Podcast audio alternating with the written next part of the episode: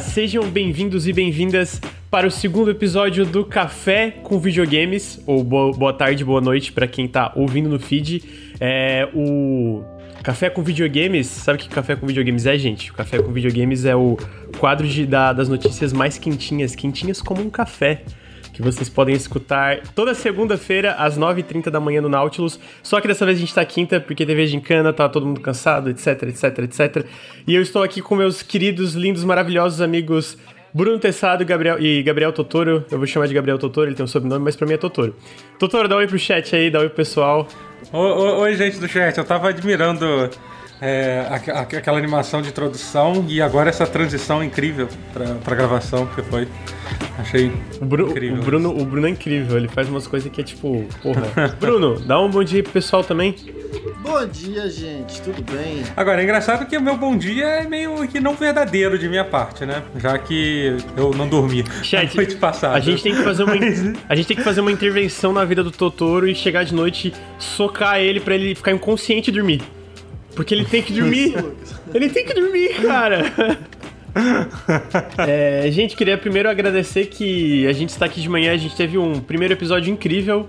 Ah, bateu, sei lá, quase 400 pessoas. A gente já tá aí com 120. É, pelo menos tá aqui no Steam Lab. De manhã, gente. De manhã. De manhã. Quem que acorda de São manhã? essas pessoas que ficam de manhã assistindo live de, de galera na Twitch. É, gente. porra, e, e eu, mano, eu só falo merda. Tem uma coisa que eu falo que se aproveita, que é tipo Sabe? Não tem nada. Bom, queria, é, de novo, bom dia, sejam bem-vindos ao Café com Videogames, que é o quadro do Nautilus semanal de notícias, o nosso podcast onde a gente fala sobre as notícias mais quentes e às vezes nem tanto quentes, mas tão interessantes quanto a da indústria de jogos. A gente tá aqui com o segundo episódio, dessa vez sem a presença do meu ilustre co-host Ricardo, que vai voltar segunda-feira que vem, porque ele tá atolado até a orelha com coisa para fazer do gaveta. Então, estamos aqui eu, Gabriel, Totoro. Gabriel Totoro, eu vou te chamar de Totoro, eu não sei porque eu tô falando Gabriel, eu tô lendo. É, porque tá escrito Gabriel é, Totoro né, isso. Né, na tela. E eu tô aqui também com o meu querido Bruno, que já participou também do primeiro episódio. Sempre uma, uma grande, um grande prazer ter a presença de vocês dois. Antes a gente começar as notícias e falar sobre o que, que rolou aí na, na última semana e um pouco, até um pouquinho dessa semana, porque eu peguei um negocinho dessa semana e incluí aí na pauta. Queria lembrar, queria falar, dar uns pequenos lembretes. O primeiro lembrete é que o Nautilus é financiado através do Apoia-se e do nosso PicPay. E aqui dos subs aqui do Twitch também, claro.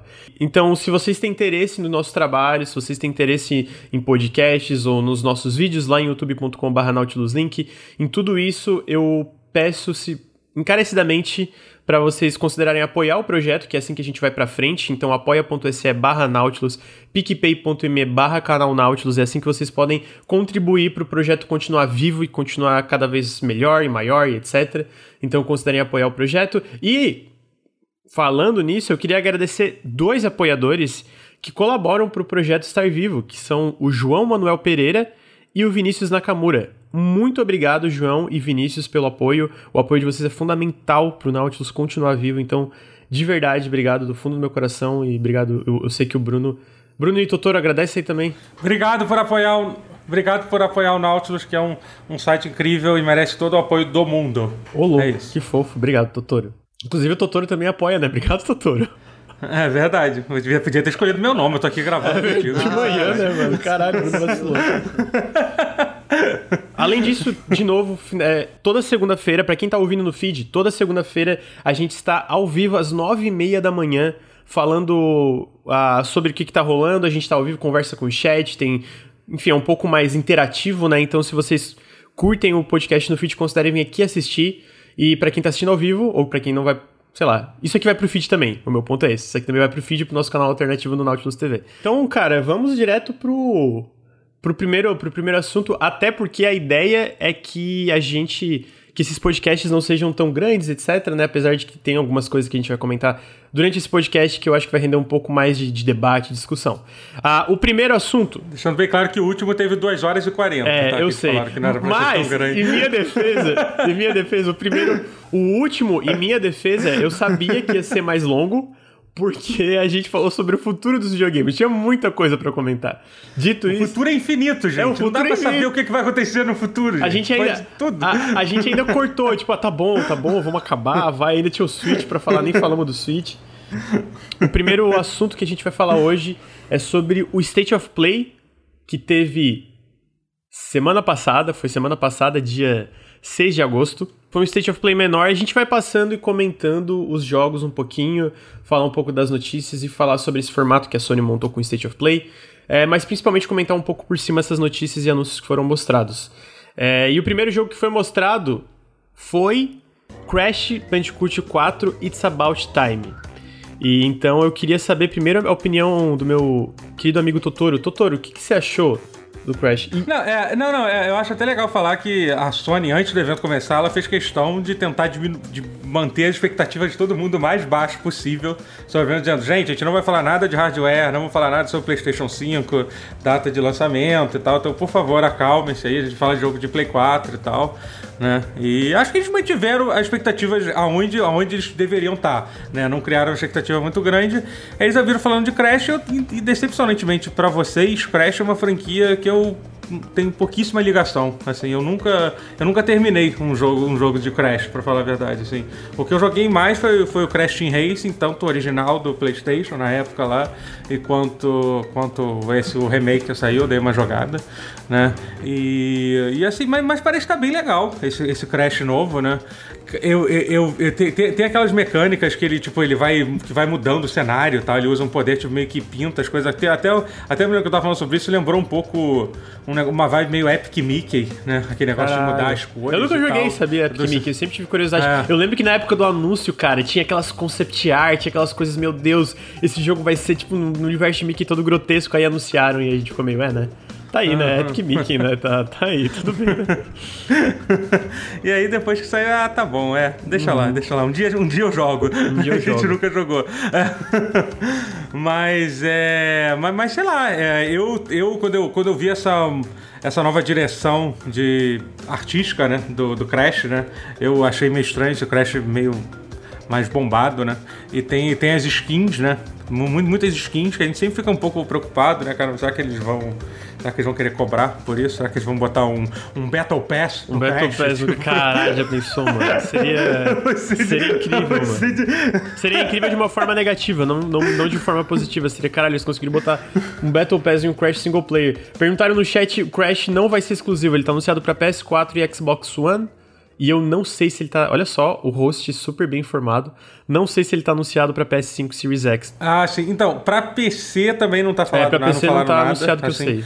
É, o que eu fico preocupado porque o Crash Team Racing não saiu para PC, né? Mas aquele Collection, aquela coletânea saiu, né? Eu espero que saia para PC também, porque por que não lançar para PC, né? Doutor, não, não lançaram o Crash de corridinha para pra... PC ainda, eu tô puto, É, então, mano, exatamente, caralho. isso que eu quis dizer. O, o, Crash de corridinha não saiu, eu fico puto com isso até hoje também. Mas conversação, o Crash de corridinha saiu para Xbox, né? Saiu também, saiu para Xbox. Eu acho, saiu, eu, né? eu é, acho então realmente, sim. É, então não tem lógica de por que não, não, ter, não ter saído para PC até, até hoje, pelo menos. Bruno, o que, que tu achou do, do Crash 4 It's About Time. Queria tua opinião antes de. É, quando foi anunciado eu tava meio que. Hum, será? Será que um novo Crash faz sentido? Pô, Bruno, mas Porque, tu reclama tipo... do remake? Tu reclama quando é novo? Cara, Porra, Bruno. relaxa, cara, tô chegando lá. tá tá, bom, deixa tá eu chegar lá. tipo, porque eu joguei a minha, a minha vida inteira Crash, saca? Do Play 1, era, o que eu mais jogava era Crash 1, 2 e 3. Acho que o 3 eu joguei tanto que. Enfim. Quando saiu o remake eu fiquei muito feliz, mas, tipo, você já sente no remake que algumas ideias ali já estão velhas, por assim dizer, sabe? Você tem uma estrutura de level design um pouco um pouco travado no tempo. Foi ali. limitado então, pela que... época, né? Eles falam um pouco sobre é, aquele lance é. da, da câmera e como eles trabalhavam isso e tal no, no PS1. E, e, anunciar um Crash que ah, é o mais fiel possível desses, que é esse Crash 4, eu fiquei meio, hum, será que não, não é uma ideia meio ruim? Será que mudar não é, não é melhor? E tipo, depois desses últimos trailers que eles mostraram, acho que as mudanças estão ali, sabe? Essas máscaras de que. Você tem vários elementos de jogos independentes que a gente viu ser usado, tipo VVV, né, que você trocava de dimensão para cima para baixo.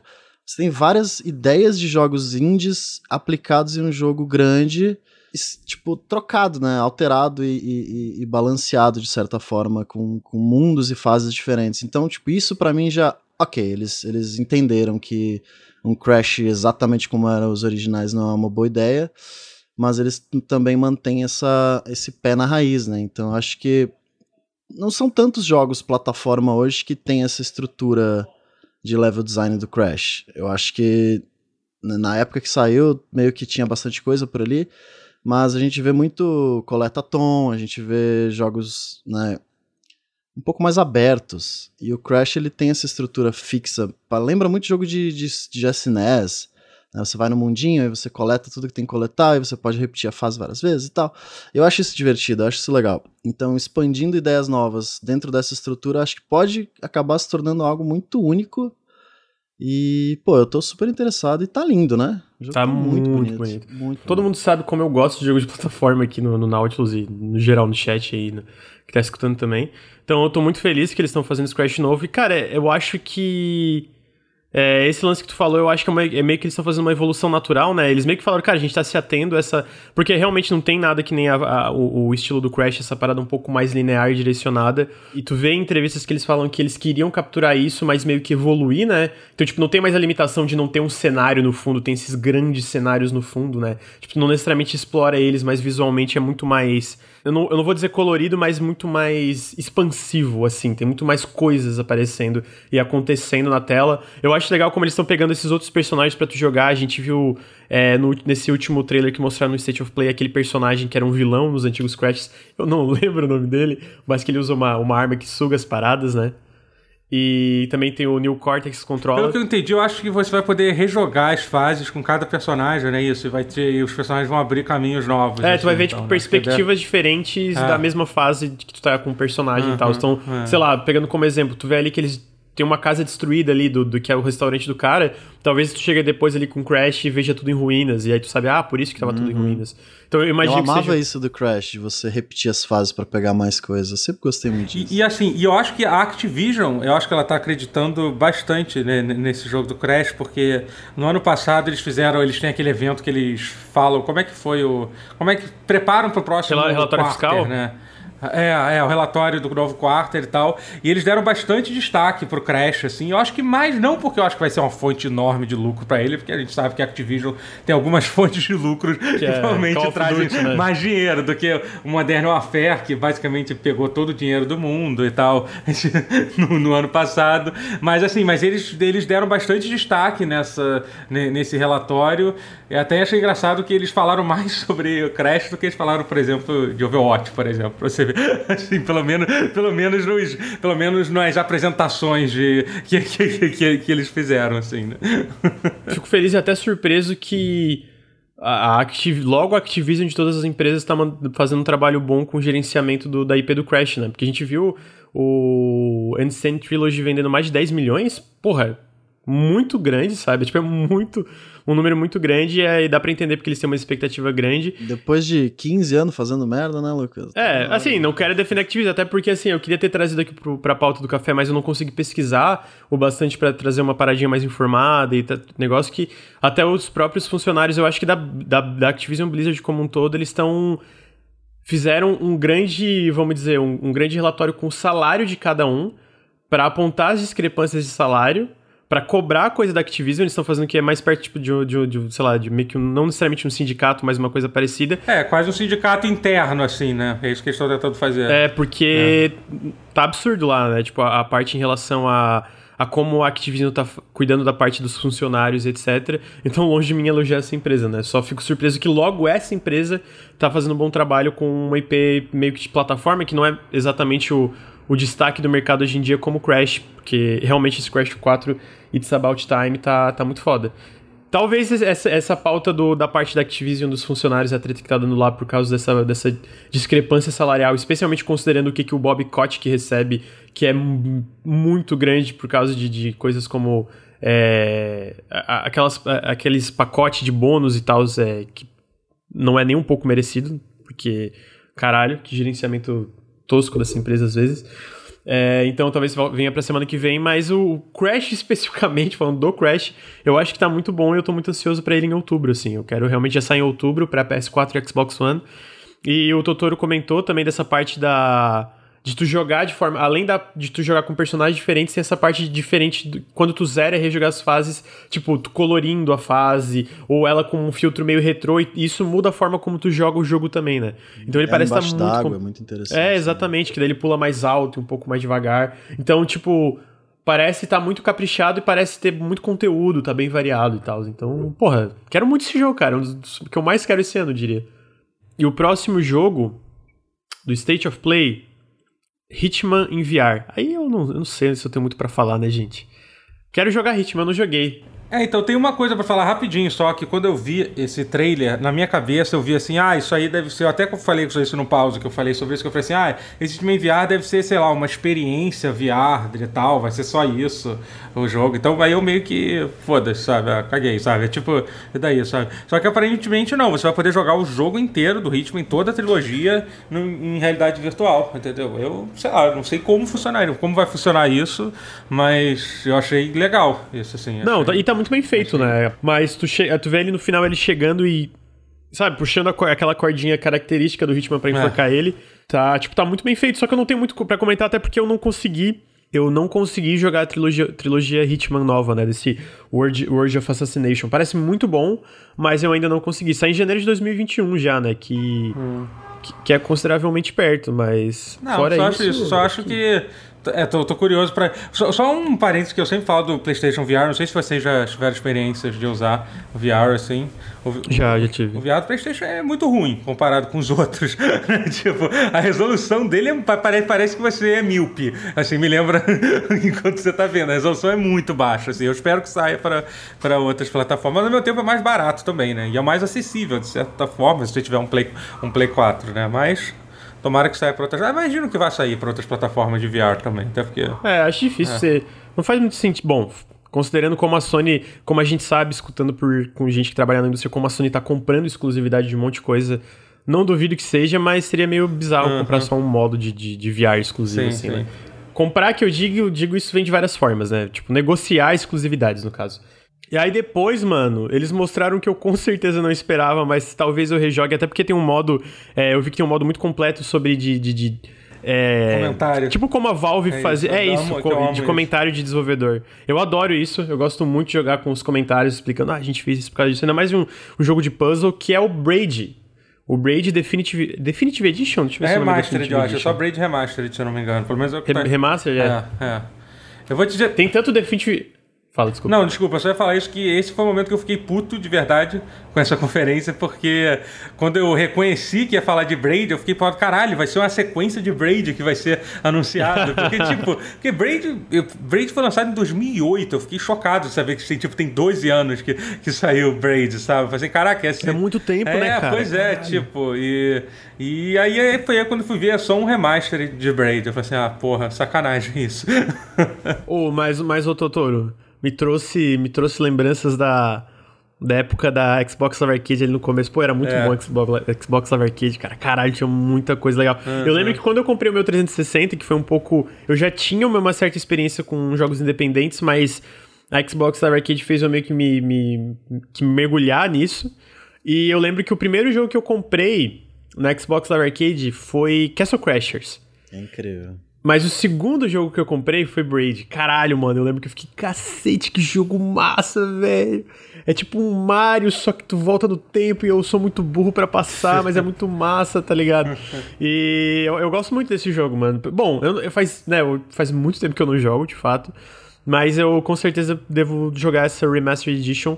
É, primeiro porque tá muito bem feita. Porra, o, o trabalho que eles estão fazendo na parte visual e tal. Não, que se eu não me engano é Braid Anniversary Edition, acabou de passar aqui no trailer. Anniversary Aqui. Edition, então. É, tá é isso, só pra, só pra corrigir. Mas eu, eu queria apontar esse, esse Braid, porque eu, eu tô gostando muito desses últimos eventos da Sony, tanto porque, como o Totoro falou, eles estão sabendo é, cuidar das expectativas do povo, falar, cara, isso aqui vai ser grande ou isso aqui não vai ser grande, mas eu tô gostando como eles estão dando espaço pra. Bom, tudo bem que eu não vou chamar o Jonathan Blow de uma- um indie pequeno, né? Mas de qualquer forma, eles estão dando espaço pra esses jogos independentes, né? Que é uma coisa que. Eu, eu comentei na, na última vez que a gente gravou que no final da geração do PS4 eu tava sentindo falta, sabe? No começo do PS4 a gente via muito a Sony fazendo isso. E eu meio que tava sentindo um pouco de falta agora no final. Mas esse começo do PS5 eles estão, rapaz, estão mostrando muita coisa legal de estúdios menores e tal. Então tô, tô muito feliz com isso, né? Mas eu o Braid que eu. Gente, o que, que eu vou comentar desse State of Play? Vocês se preparem pros ouvidos, que é o Spelunk. Mas, -huh. dito isso, eu quero. Eu quero muito. Quero muito jogar. Quero jogar de novo Braid. É um jogo que eu gostava bastante. quero ver se ainda. Se não envelheceu mal ou algo assim. Pena que o Jonathan Blow, às vezes, ele é meio. Ele falou já umas merda meio estranha, né? Nada. Meu Deus, Cara, mas... eu, vou te, eu vou te dizer que desses. De, desses indie de, de designer meio excêntricos, eu acho o Jonathan Blow até de boa, sabia? Eu gosto muito dele. Eu me, lembro, eu me lembro que ele tinha um podcast de jogos que eu escutava muitos anos atrás, 10 anos, chamado Brainy Gamer, que é muito legal. Tem uns episódios antigos, recomendo que você escute até Deve ter uns 10 anos que não atualiza esse podcast. Mas tem uns com o Jonathan Blow que eu acho muito legal que ele participa. Assim, eu sei que ele é uma figura meio esquisita e polêmica, assim, mas sei lá, eu acho que tem gente bem, pi... não, bem, bem concordo, pior. Concordo, bem concordo. Não, eu não acho que, meu Deus, esse cara é horrível. Não vou... é. é só, ele só, ele só. Ele, é ele faz muito papel daquele artista antipático, assim, entendeu? Ele é basicamente isso, assim, sabe? E tem, tem gente. é, alguém perguntou no chat, bom, é bom explicar. É, para quem não conhece Braid, Braid foi lançado originalmente em 2008 para Xbox Live Arcade, eventualmente saiu para outras plataformas. Ele é um jogo de puzzle side-scroller, onde né, ele, ele faz algumas. É, é tipo, tu, tu joga ele, tu vê uma, algumas coisas similares a Mario, como o fato de tu tá indo resgatar uma princesa. Só que ele é muito mais focado em puzzles, tu pode voltar no tempo, com clique de um botão segurando, tu pode voltar no tempo. E ele, ele brinca com vários puzzles ao redor disso, dessa mecânica de volta no tempo. E a história dele é bem mais, sei lá, sinistra que algo como Mario, obviamente, né? Mas tá aí, né? 2021 não tem uma data específica, mas não esperava. Foi um anúncio que, né, não foi um Braid 2, até, mas é que o, o Blow tá fazendo, se eu não me engano, uh, um outro jogo que ele fala sobre na, nos, nos blogs e coisas dele, que é um jogo 3D isométrico, uma parada assim. Depois eles mostraram, cara, um jogo que eu tô esperando faz tempo, que é o The Pathless. Gente, esse jogo parece estar tá bem legalzinho. Eu só não esperava que ele fosse tão aberto, eu acho. Mas ele passa uma vibe meio Princesa Mononoke. E eu gosto muito de Abzu. Vocês já jogaram Abzu? Eu, Yes. Eu não joguei Abzu, não joguei Abzu. Apesar de eu amar Journey, eu não, não, não joguei Abzu. Ah, o Abzu, pra quem não sabe, o Abzu foi feito pelo diretor de arte do Journey. Ele saiu eventualmente da Dead Game Company, criou uma própria empresa chamada Giant Squid e fez Abzu. E agora esse é o segundo jogo da empresa que é chamado The Pathless, que é um jogo onde tu controla essa arqueira e uma águia junto dessa arqueira em uma ilha meio que misteriosa, onde tu tem que meio que não é, eu não diria que é completar umas torres, mas você tem que basicamente completar uns desafios e enfrentar umas criaturas gigantescas assim. E, cara, eu achei que parece muito gostoso caminhar e, e sair dando pirueta pra essa ilha. É, era, era isso que eu queria falar, porque o, o Abzu, ele é muito sobre o movimento, né? Ele, ele é muito sobre você sentir que você tá mergulhando de verdade e você sentir aquela leveza de você estar tá flutuando embaixo d'água, sabe? Eu acho que a movimentação de Abzu é para um jogo inteiro embaixo d'água, tipo, é um dos melhores, saca? Então eu confio muito nessa, nessa fluidez de movimento. E eu acho que o Pathless é praticamente sobre isso, né? Sobre o movimento e sobre você atravessar esse, esse cenário. Então acho que eles vão querer acertar essa, essa movimentação o, o, o, mais preciso possível. Então eu tô bem confiante de que ele vai ser bem interessante. Bruno, tá, Tá passando ela fazendo carinho na águia. Eu, eu, quero uma, eu, eu é, quero uma né? águia, uma águia de estimação que me leve voando sobre o mundo também agora.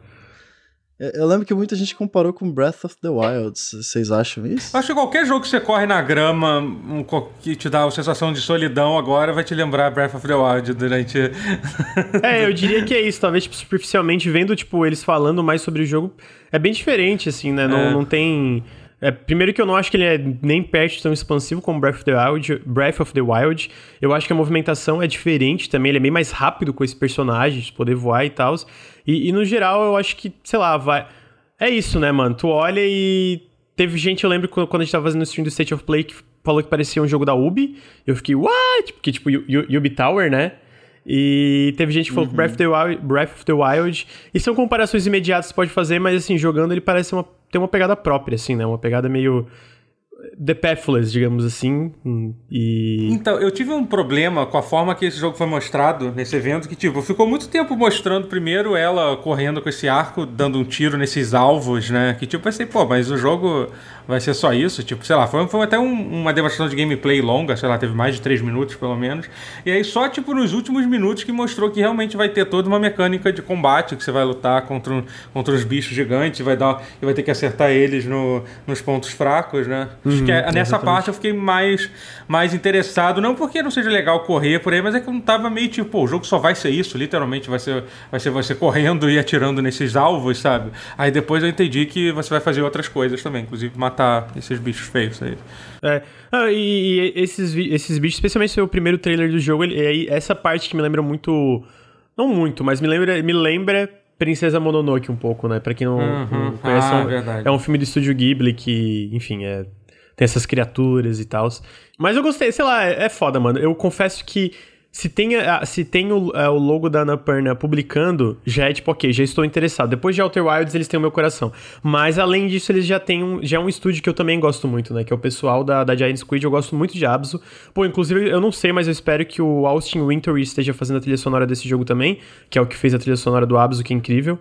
E tô, tô curioso, eu acho que esse lance que tu falou, né, da, dos, de dos alvos que dão estamina pro teu personagem correr mais rápido. Eu acho que esse lance de movimentação é uma coisa que eu gosto muito quando um jogo acerta na movimentação, de tu andar pelo cenário, já é uma coisa que eu gosto muito em um jogo, sabe? Tipo, de ser gostoso eu controlar o personagem. Então eu espero que ele acerte no resto. A impressão que eu tive foi positiva, digamos assim. É, parece um jogo. Parece um jogo Parece um bom jogo para preencher uma, uma line-up de lançamento de console. Assim, eu não uhum. sei se vai sair. Eu dá a entender que vai sair no lançamento do, do Play 5. A impressão que deu é essa, que deve, deve sair junto. É o tipo de jogo assim para você, sei lá, comprar um Homem-Aranha e ver, ah, quero comprar mais alguma coisa para jogar no Play 5 e compra esse jogo. Eu tô, tipo, pra ter uma outra experiência um pouco diferente, assim. Uhum. É, Holiday, é, Holiday 200, é, 200, 2020. ah, 220. 220. É, Holiday, é, Holiday 2020, então eu imagino que seja, se não no lançamento, perto do lançamento do é, PS5. É que... Inclusive, vai lembrar, né? Tá confirmado pro PS5 também o The Pathless, né? Uhum, sim, Play 5, Play 4 e... Ah, e vai, se não me engano vai sair pro Apple Arcade também, não é isso? É, o Apple Arcade e o Epic Game Store também vai, tá, vai ser no lançamento como boa parte desses exclusivos que eles mostram em eventos ultimamente, né? Tirando os first party, é tudo, tudo tipo a plataforma e PC, né? Acho que é isso sobre The Pathless. Tem mais algum comentário sobre ele, Bruno? Não, era isso. Acho que agora é Spelunk. Ih, Ih rapaz, agora, agora é Spelunk. Gente, Spelunk 2, gente. gente, Spelunk, gente. Spelunk, esse jogo é perfeito, cara. Não Lucas, explica pra gente por que, que você gosta tanto de Spelunk. Gente, olha só. Eu vou dar, eu vou dar, eu vou usar como exemplo o jogo preferido da rapaziada aí, que é Dark Souls. Hum. Vocês conhecem Dark Souls? Bruno, a, a, tua primeira experiência foi com Demon Souls, mas a minha primeira experiência com Dark Souls foi a seguinte. Calma que eu vou chegar lá, por que que eu gosto de Spelunk, tá? A tua primeira experiência com Dark Souls, Demon Souls, eu, vê se foi parecida. A magia do Dark Souls para mim, eu gosto muito das mecânicas, eu gosto da exploração, mas além de toda essa parte, eu gostava de descobrir tudo que, sabe, tipo, descobrir as mecânicas, é, descobrir os segredos que existiam nesse mundo do Dark Souls, é, descobrir até os segredos da história do Dark Souls que tu vai. Tipo, eu joguei metade, um terço do jogo sem ler as descrições de itens. E aí eu comecei a ler as descrições. Aí foi tipo. What? O que? Tem tudo isso aqui que eu não sabia? Meu Deus, é, é tudo uma mentira em Anorlondo? O que que tá acontecendo? O que que tá acontecendo nessa porra? Sabe, sabe esse, essa sensação de descobrimento que o Dark Souls te dá? Uhum. Sabe? Uhum. Responde para mim, Bruno. Sim, cara, sim. sabe? Sabe, Totoro? Sabe essa sensação? Sim, claro, de você ir explorando as coisas e descobrindo como as coisas são interconectadas e tal. Mano, babei, pups, é. Sei. Cara, Spelunk para mim é isso, sabe? A parada do Spelunk é esse lance de descobrimento. O, o lance do descobrimento é tipo assim, quando eu comecei a jogar, eu, o primeiro Spelunk que eu joguei foi a versão gratuita. Ah, isso é muito legal, eu também joguei. Talvez eu tenha mais horas na versão gratuita do que na versão na versão, versão bonita que saiu depois. Bem que eu acho bonito também a versão gratuita. Mas... Ela é muito bonita. Mas você não gosta da, da, da, versão do, do... Não, não, não, não sei. É porque eu joguei muito a ah, versão entendi, gratuita, entendi. entendeu? Mas mais por causa disso, assim. É, e aí o lance para mim de Spelunk, cara, é que realmente é aquele jogo... Ele é aquele roguelike que não tem é, progressão no sentido de tu não ganha níveis, equipamentos, essas paradas paradas. O que, para deixar claro, eu não tenho nada contra esse tipo de roguelike, tá? Eu gosto, tem vários jogos desse estilo que eu gosto bastante. Mas o Spelunk, cara, é tu descobrir essas interações. Tipo, é tudo muito. Tudo interage entre si. Então, tipo, o lojista, se ele encontra a aranha gigante, vai ter uma, uma certa reação. Ah, o, sei lá, a aranha gigante, se tu tá com uma bomba, tu aprendendo as coisas. Por exemplo, se tu tá com uma bomba na teia que sempre fica embaixo da aranha gigante, ela morre na hora. E aí tu pode pegar cola, que daí as bombas colam na parede onde vão. Então, tipo, tu vai começando a aprender esses detalhes, tu vai começando a pegar os sistemas do jogo, e aí tu pensa, pô, beleza. Cheguei aqui na última fase, cheguei aqui na, na, na última fase, né? Onde tu enfrenta o Olmec, que é o último chefe. Gente, eu tenho, eu tenho. Contando a versão do 360 com a versão do PC, eu devo ter umas 100 a 150 horas de Spelunk, eu zerei ele só umas, eu zerei ele três vezes só, porque eu, ele é muito difícil. Mas você diz zerar, zerar de, de matar o boss verdadeiro, né? Não, é o boss verdadeiro, verdadeiro eu nunca matei, que é o Yama. Ah, ah, tá. É, porque é. então isso, tá, parabéns, tá. eu não sou, eu não sou ah. gamer. É, é, impossível para mim, não tem como. Mas. Podia botar, eu podia fazer uma live aí um dia, a sugestão aí, até matar o. Até matar o. não pode parar até matar. aí nunca vai acabar a live. Ah, mas, tipo assim, o, o, então o lance do Spelunk para mim que foi tão mágico toda a época que eu joguei ele, porque eu não cansava por mais. É, por mais difícil que ele seja, por mais de eu tá, cara, tá lá na frente e morrer. O chat viu, cara, tipo, eu tava jogando uma hora ali, eu tava super bem numa run, que eu fiz uma run, acho que foi segunda-feira. É, de manhã, e eu tava no, super bem numa run e eu fui pular em cima de um Yeti, que é um, um, um inimigo que tem ele meio que acordou antes de eu levar ele pro ritual, pro altar de sacrifício, né? Que eu queria sacrificar ele. Aí ele simplesmente me pegou, me jogou, e ele me jogou pra um, pra um buraco e eu morri. Tipo, porque eu fui afobado, sabe? E aí eu fiquei, caralho, eu morri de forma muito idiota, mas eu continuei jogando, porque para mim era esse lance de descobrimento, sabe? Eu sempre descobri alguma coisa nova e eu pensava, pô, descobri tudo. Aí de repente eu descobri que se eu jogo o cachorrinho ou a princesa ou qualquer que seja, que é um negócio que tu resgata e ela e agora e te dá um beijo aí tu ganha um pontinho de vida, tu, uma minhoca gigante te engolia e tu, era pro, tu ia pra um cenário que é uma minhoca gigante, o estômago de uma minhoca gigante. Então toda hora ir descobrindo essas coisas e o jogo não conta isso, sabe? Ele, ele espera que tu faça esses experimentos para descobrir essas coisas. E o Spelunk 2 parece tudo isso expandido para mim, sabe? Tipo, tu vê o Derek falando, cara, uma coisa que eu não quero mudar é essa sensação de descobrimento, essa sensação do jogador querer experimentar no Spelunk, porque a minha coisa preferida é essas histórias que eu ouvia da galera, sabe? E a outra coisa que ele falou que era preferida é as histórias que ele ouvia da, da galera em família jogando, e por isso que o jogo tem co-op online. Então o Bruno e o Totoro e todo mundo tá fudido, porque eu vou encher o saco toda hora para jogar essa merda comigo. Então, tipo Bora. assim, de verdade, eu tô muito feliz que esse jogo vai sair, porque Spelunk, tipo, é um dos meus jogos preferidos de todos os tempos, tá ligado?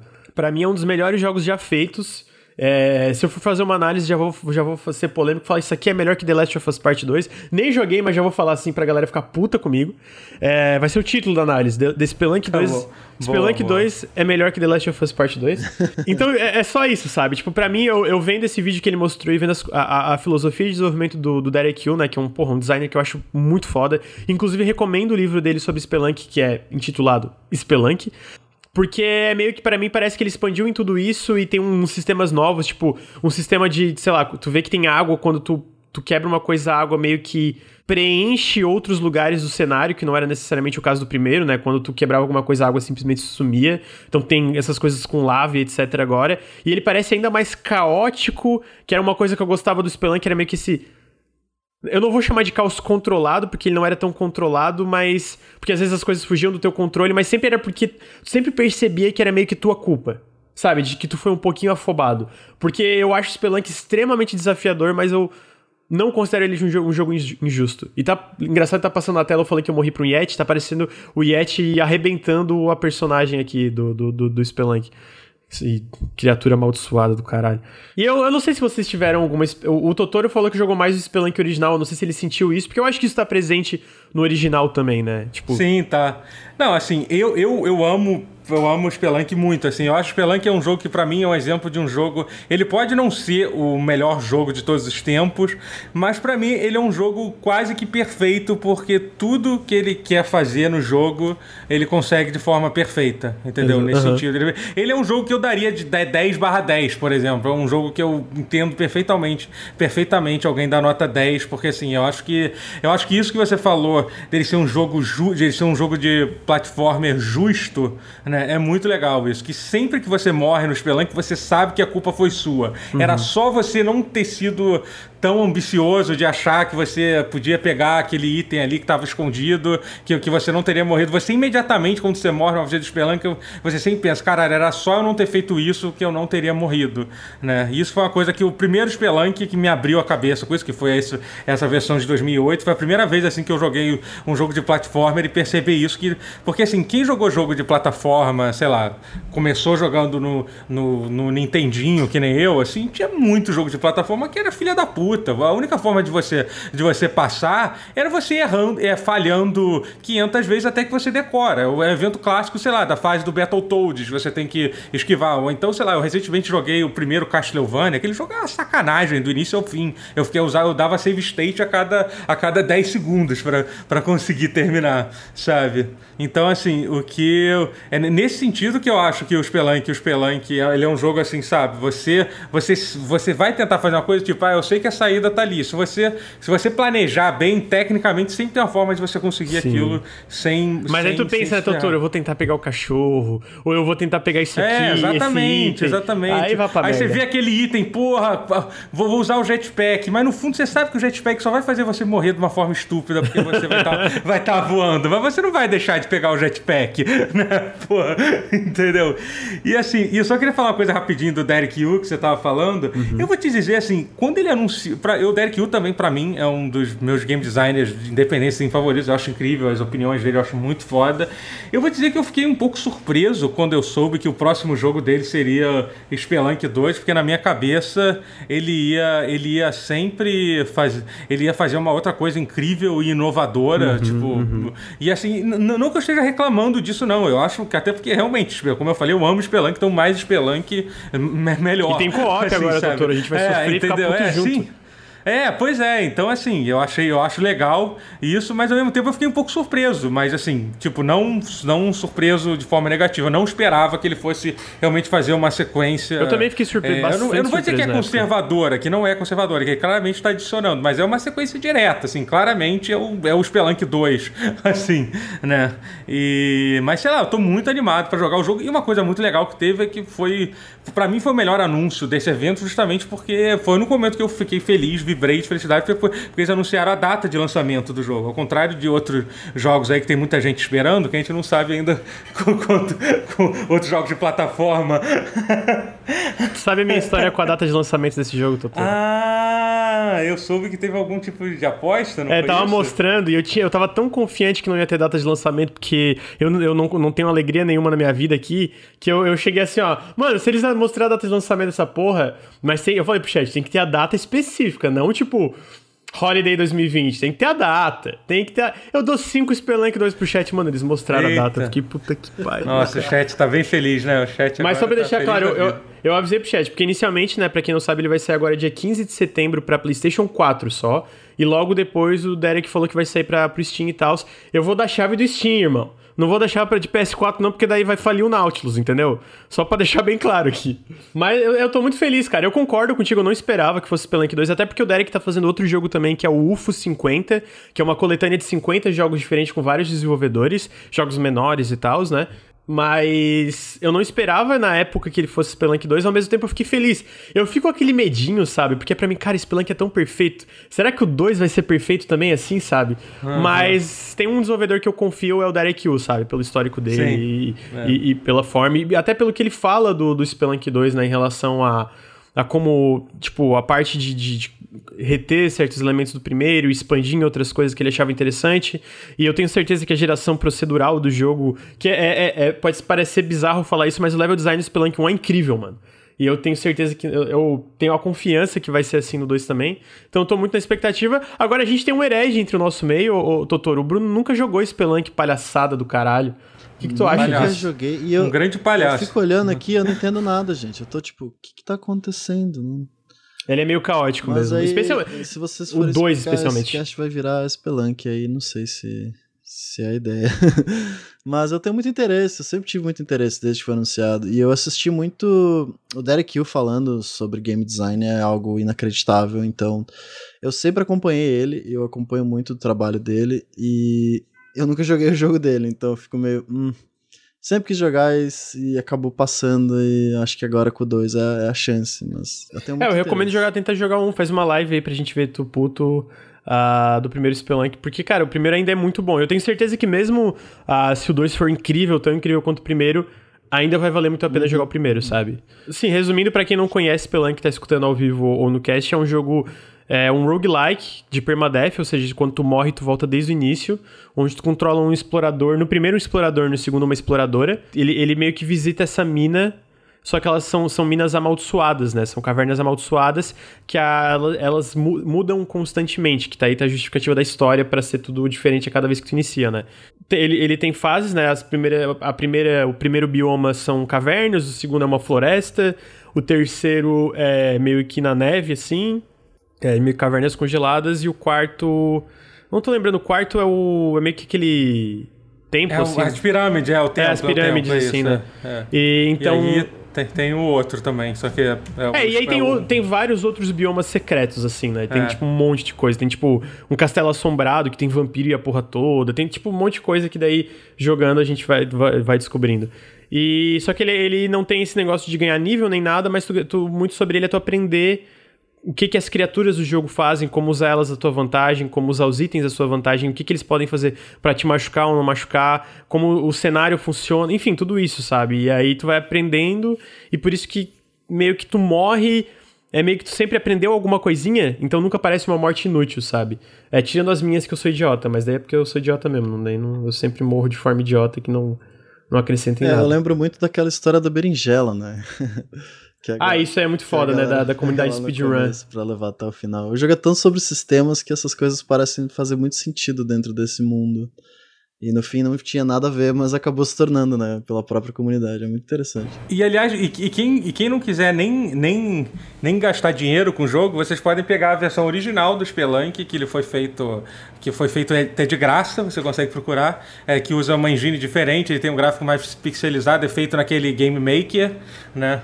E você pode achar, você pode achar isso. É só procurar lá, Spelunk, sei lá, original, sei lá, que você acha. É, esse você é, acha pra, pra baixar. Esse é o gratuito, né? É o Spelunk, é. a versão original. E perguntaram no chat se a versão grátis da Steam são o mesmo jogo. Não são vers a versão que não é em pixel art é bem diferente, é bem expandida, muda muita coisa. É, tipo, né, se for ver a essência, é, é, um jogo bem parecido, né? Mas eu digo mais em relação à quantidade de conteúdo, quanta coisa tem a mais, etc, né? A versão comercial do jogo tem bem mais coisa, no caso, é nisso que eu quero dizer. E acho que é isso, né, gente? Não sei se você, é, vocês têm algum comentário para concluir a parte do Spelunk. Tô muito ansioso pra esse jogo. Não, falamos bastante de Spelunk. É isso, vai ser o GOT de 2020, talvez até o jogo da década aí. Já che chegou. Alguém, alguém, se, alguém se empolgou. Mano, eu tô muito ansioso pra esse jogo. E depois mostrar o Genshin Impact. Esse sim eu entendo quando alguém fala que é que lembra Breath of the Wild, né? Esse realmente lembra não, bastante. Assim, é bizarro. Tá na... tipo, dá pra ver que eles nem, eles nem tentaram disfarçar, né, tá cara? na Pelo beira de Deus, do né? copyright ali, ó. Tá chegando. é, eu, eu acho que o combate em si parece bem diferente, é né? Ele é bem mais RPG, eu uhum. acho. Mas a parte, algumas partes da exploração e a estética, a parte que ela escala. É, Lembra bastante, lembra bastante. Só vai ser pior, né, gente? Pelo amor de Deus. É obviamente um jogo, tipo. Ou será que. é. é, esse aí é um MMO, mano. Eu sei que ele é online, ele tem coisas online. É, tipo, tu pode é, jogar cara. com amigos e, e, coisas assim. Por isso que eu falo que no fim ele é diferente do Breath of the Wild, né? Só que tem coisas que. Não, e teve uma coisa que me incomodou muito nesse trailer, no evento do State of Play, é que o trailer que eles mostraram foi uma coisa muito mal editada e confusa, que começou a aparecer um monte de imagem seguida, e uma hora mostrava uma coisa, depois ia pra para outra e tipo você não entendia nada do que estava acontecendo. Eu acho que não todos os desenvolvedores japoneses, mas eu acho que alguns desenvolvedores japoneses têm problemas em editar em editar uhum. trailers de jogos, sabia? Uhum. é muito confuso, não entendi direito o que, né, que é o jogo, né? É, tipo, é uma coisa confusa assim, sabe? Ó, o Túlio falou que é MMO. Ele jogou o beta. É, então, eu, eu, vi a galera falando bem desse beta. É um jogo chinês, é, que tá. É de, eu não lembro o nome da empresa agora, mas ele é um jogo chinês de fato que tá vindo. Eu acho que o lançamento vai ser simultâneo no ocidente e tal. Cara, assim, tá muito bem feito, é, mas eu não cheguei a jogar o beta. Dito isso, eu vi, eu vi as impressões gerais do beta sendo bem positivas uhum. na real, assim, que a galera curtiu bastante. E no fim, por, exatamente por ter esse lance de ser co-op, ser meio que MMO, essas paradas, ele é bem diferente, né, do Breath of the Wild, apesar de ter sistemas bem parecidos, né? Queria, eu queria ter jogado, tá? Eu, eu, confesso que eu tô. Ah, sei lá, tem, tem muita coisa para jogar esse ano já. Não sei se tá na minha prioridade, não. Alguém comentou no chat de que ele só, pare... só parece um JRPG clichê. E não dá pra ver pelo trailer, porque a galera fala que é parecida com Breath of the Wild, né? Mas, tipo, as primeiras vezes que mostraram esse jogo foi bem foi bem na pegada Breath Não, of the Wild. Essa assim. primeira cena que esse outpost é literalmente igual aos outposts de onde tem os moblins do, do Breath of the Wild. E depois começa a viajar. é até a forma que ela né? explode, ela usa uma, uma flecha de fogo é. no barrilzinho, até a explosão. Isso, isso, até a é, explosão é, em si aparecer, tá ligado? Mas o próximo que mostraram foi o Ion Must Die, que é incrível. Não o, o, jogo, assim, o jogo tá visualmente, mas a gente sabe que não é um jogo de verdade, né? É incrível como sei lá, como chega num ponto da Focus. Eu, eu não acho que eles não sabiam, mas que a Focus Home teoricamente não sabia que estava tendo crunch, que os funcionários da, da empresa não estavam sendo pagos, da, da empresa que estava fazendo o Ion Most Die, e que o jogo basicamente não existe, todo mundo foi demitido um pouco antes do evento. Cara, como que um jogo desse aparece nesse evento, tá ligado? É. é bizarro. Pra mim é, é inacreditável, é, é. cara. É inacreditável que isso aconteça, tá ligado? É, eu quase acredito na inocência da Sony, não porque eu acho que a Sony seja uma empresa bondosa, esteja lá para ajudar as pessoas, mas é porque, porque em sã consciência a Sony passaria um trailer de, com um jogo. É, eu acho que ela confia na Focus Home, né? sabendo tipo... que ia podia ferrar eles, sabe? Então eu acho que eles. Ó, oh, pra quem não sabe, é, gente. É melhor explicar, explica melhor explicar é, exatamente. É, pra quem não sabe, o Iron Most daí mostraram esse trailer, esse side-scroller, esse beat'em up. Pô, esteticamente parecia muito legal, tem uma vibe bem diferenciada, meio anime até, assim, na, na, na parte uhum. exagerada e tal. A trilha sonora eu curti muito também desse trailer, achei muito maneiro, assim. Sim, não, é tudo desse trailer foi muito estiloso, né? Ele é publicado pela Focus Home Interactive que publicou a Plague Tale e outros jogos e desenvolvido por um estúdio chamado Limestone é, Games. E só que o, lance é que logo depois de sair, é, jornalistas receberam e-mail de supostos funcionários com dados em PDF que mostraram que eram de fato legítimos, né? Que basicamente um tempo antes desse trailer rolar, toda a empresa do jogo meio que foi demitida e eles estavam sobre crunch e não estavam sendo. Eu não sei se foi demitida ou se na verdade, se demitiram. Não, eles se demitiram. eles se demitiram. Verdade, se, se demitiram, pois é. é. O dono dessa Luminance, ele é um abusador, filho da puta pra caralho. E a galera trabalhava é, 12 horas por dia, nem foram pagos. Tipo, é um absurdo. É, e é, eles estavam ele tava meio que mantendo a galera de refém para continuar trabalhando para só depois pagar, sabe? Umas coisas assim bizarras. E aí basicamente o estúdio inteiro se demitiu, ah, tá tendo uma briga em relação a quem é proprietário da IP. E esse trailer não é real. Ele foi, tipo, comissionado por uma empresa que faz trailers. É tudo de mentira, sabe? É tipo. É meio que, vamos dizer, só CGI. É, não é nem um vertical slice, porque vertical slice a gente entende como algo que é meio que jogável, às vezes, assim, tipo, tem alguma coisa real ali no meio isso é tudo CG e tal. E basicamente é isso. Eu não sei como que. Aí a Focus Home fez uma. Um, uma declaração pública que está investigando essas alegações. Só que até agora não teve mais nenhuma notícia que né, dá a entender que de fato era reais. Teve um Dropbox com várias coisas que aparentavam provar o, o rolê todo que foi comentado. E eu acho surreal, assim, como tu falou, eu acho que a Sony confia na Focus Home como publisher, né? Não tem porque eles, tipo, uhum. dar necessariamente double check nisso, mas eu fico de cara a Focus Home e deixar uma coisa chegar a esse ponto, tá ligado? Porra. É, será que realmente acharam que não ia dar problema? Porque eles tinham sido comunicados dos problemas, esses documentos provam que alguém lá da Focus Home tinha recebido um e-mail. Será que eles realmente achavam assim, ah, vamos passar o trailer aí, vamos pagar pra ver, não vai dar problema nenhum. Eu achei, tipo, uma decisão muito bizarra, assim, sabe? É, não, não, em total, o jogo não vai ser lançado se, pelo que a gente entende, ele não existe, né? É. É, então, tipo, obviamente não vai ser lançado. Então, beleza, ele parece interessante, mas é aquilo que a gente fala, né? Nunca não importa o quão interessante o jogo pareça, nunca vale a pena a vida do. É, a recomendação é que, sinceramente, por tudo que tá envolvido, esquece que esse jogo existe. É, pra esquece que, que é uma pena. Existe. Uma pena não, tipo, porque, nossa, um videogame legal. Ah, que parecia interessante né? a ideia. Nosso né? joguinho, né? nosso joguinho não vai existir mais. Uma pena porque é o trabalho de pessoas que claramente trabalharam para fazer uma coisa legal que vai ser acabado por, por, um, por algum filho da puta. É, é exatamente, é, exatamente. Então é isso, esse é o Ion Must Die e é isso aí. Esse era é que... o Aeon Must Die. É, era, era, era, o Aeon Must Die, né? Dá é, pra dizer o, que ele... O rei morreu. Morreu? É. ah, trocadilhos horríveis. O... Galera sem emprego, sofrendo de abuso, a gente rindo do jogo. Que horror. Ai, ai, pois é. É verdade. Ah, ah, Bruno, não precisa botar. Não precisa fazer a gente é se sentir mal. Foi só, foi só uma brincadeira. A gente tá do lado deles, pô. Foi um trocadilhozinho. Eu achei que o ano Mutationen era aquele jogo do Ubisoft lá de barquinho. Quê? tá ligado o ano?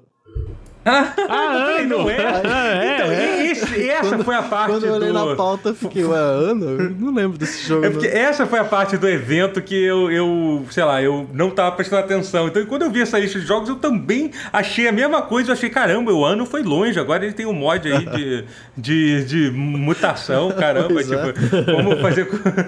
aí depois que eu lembrei qual era o jogo, que era o jogo Cyberpunk, não era isso? Uhum. É isso, é um jogo...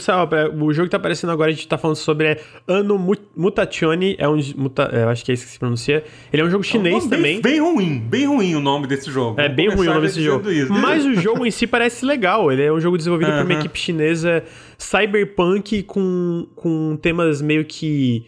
Lovecraftianos no sentido de ser essa parada meio Eldritch e tal, também que eles comentam.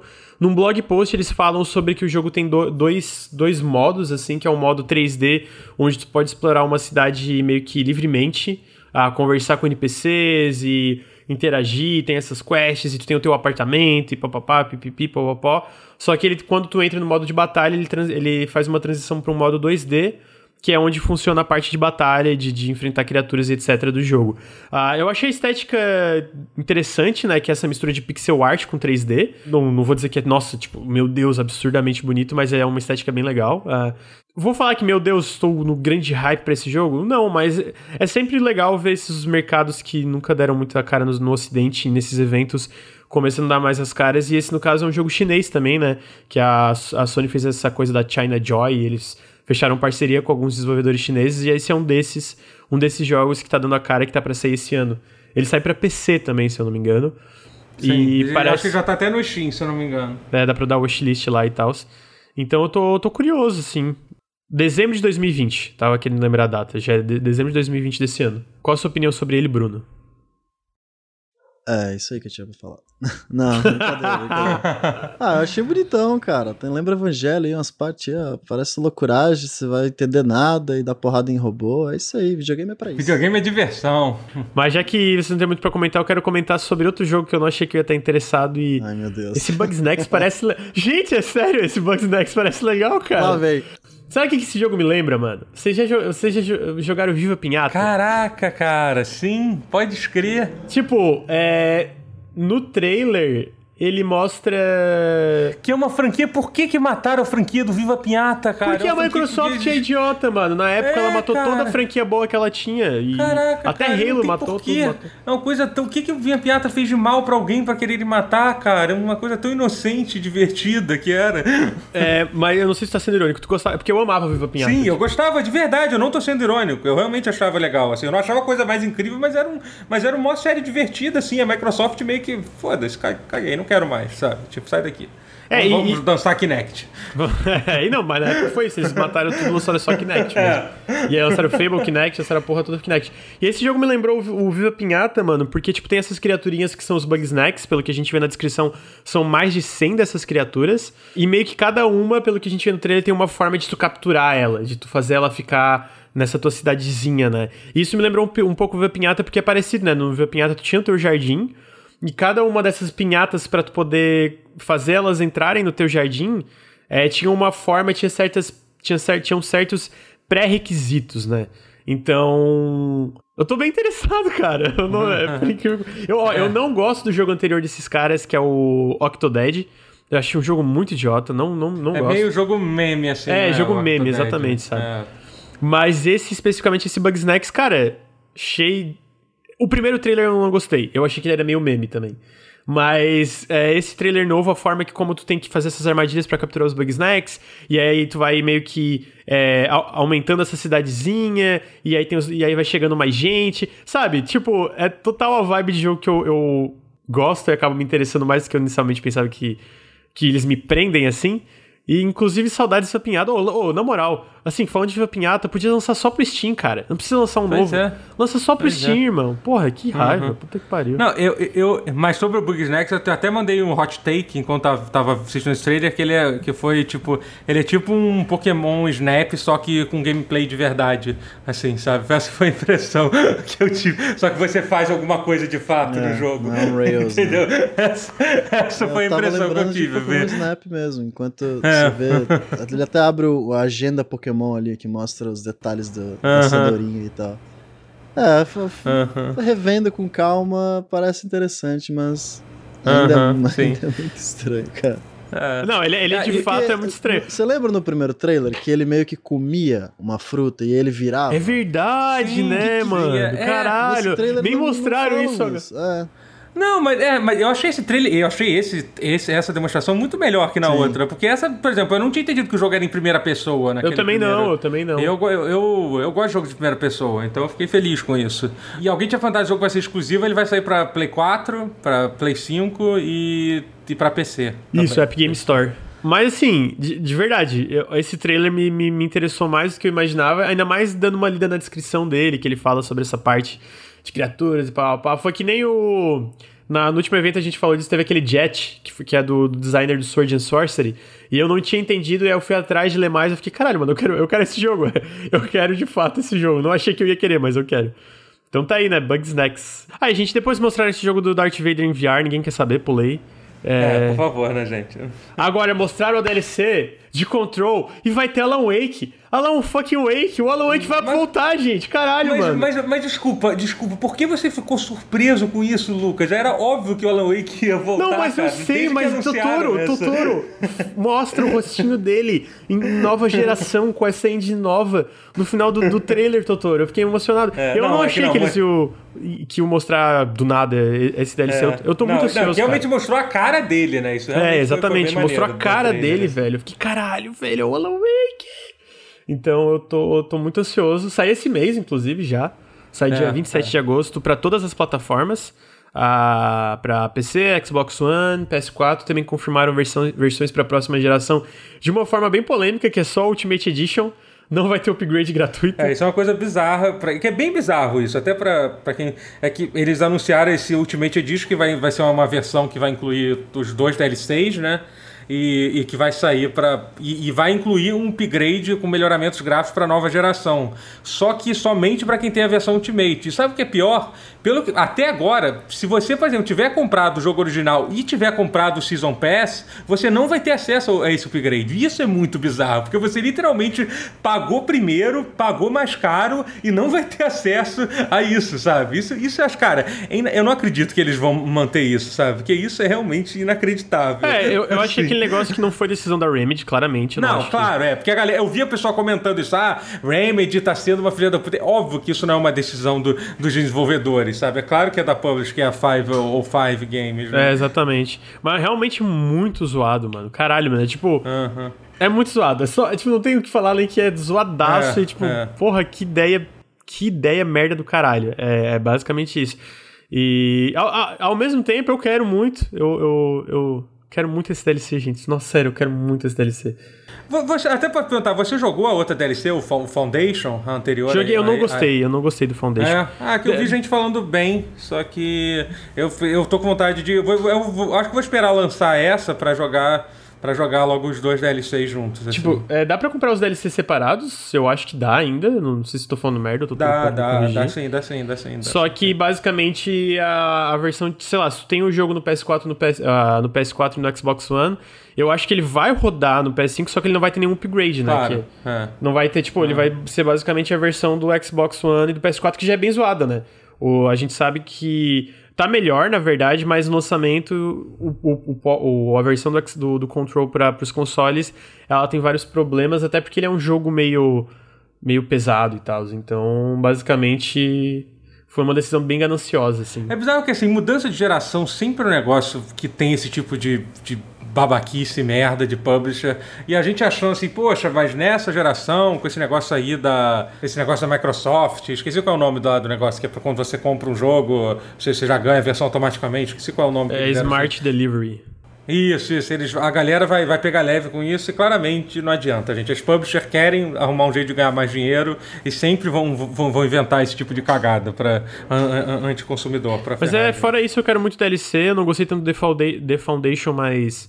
Mano, tem Alan hum. Wake, sabe? Oh, eu sou sim, otário sim. pra Alan Wake, velho. Caralho, manda é, Alan não, Wake. E eles deixaram mim. bem claro que a ideia é isso: é o jogo que vai linkar os dois universos. Eles já estão trabalhando num outro jogo. É, e um Remedy Connected Universe, né? Eles falam, e se. É. É... Não, é engraçado que eles falam, né? E se tudo que a gente fez não foi, tipo, coincidências? Porra, jura? Caralho, óbvio que não foram coincidências, porra. tipo, tava super escancarado que era tudo linkado, tá ligado?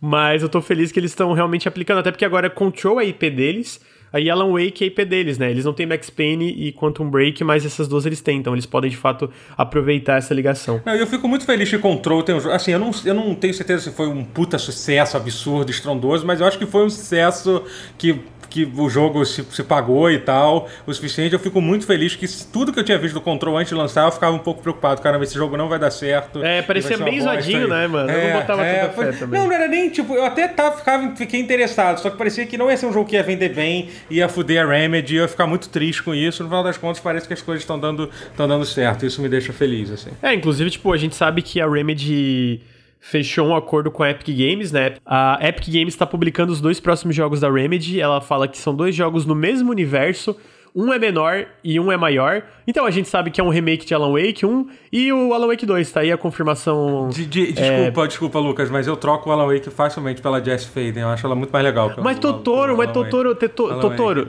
Totoro, Totoro, olha só, não quero brigar contigo. Vai ter, vai ter a Jess Faden no Alan Wake 2, é óbvio, mano. Tá bom, tá bom. Você já tá. Você já escreveu no Alan Wake 2 que você já escreveu, ela, ela vai ter uma, um papel importante.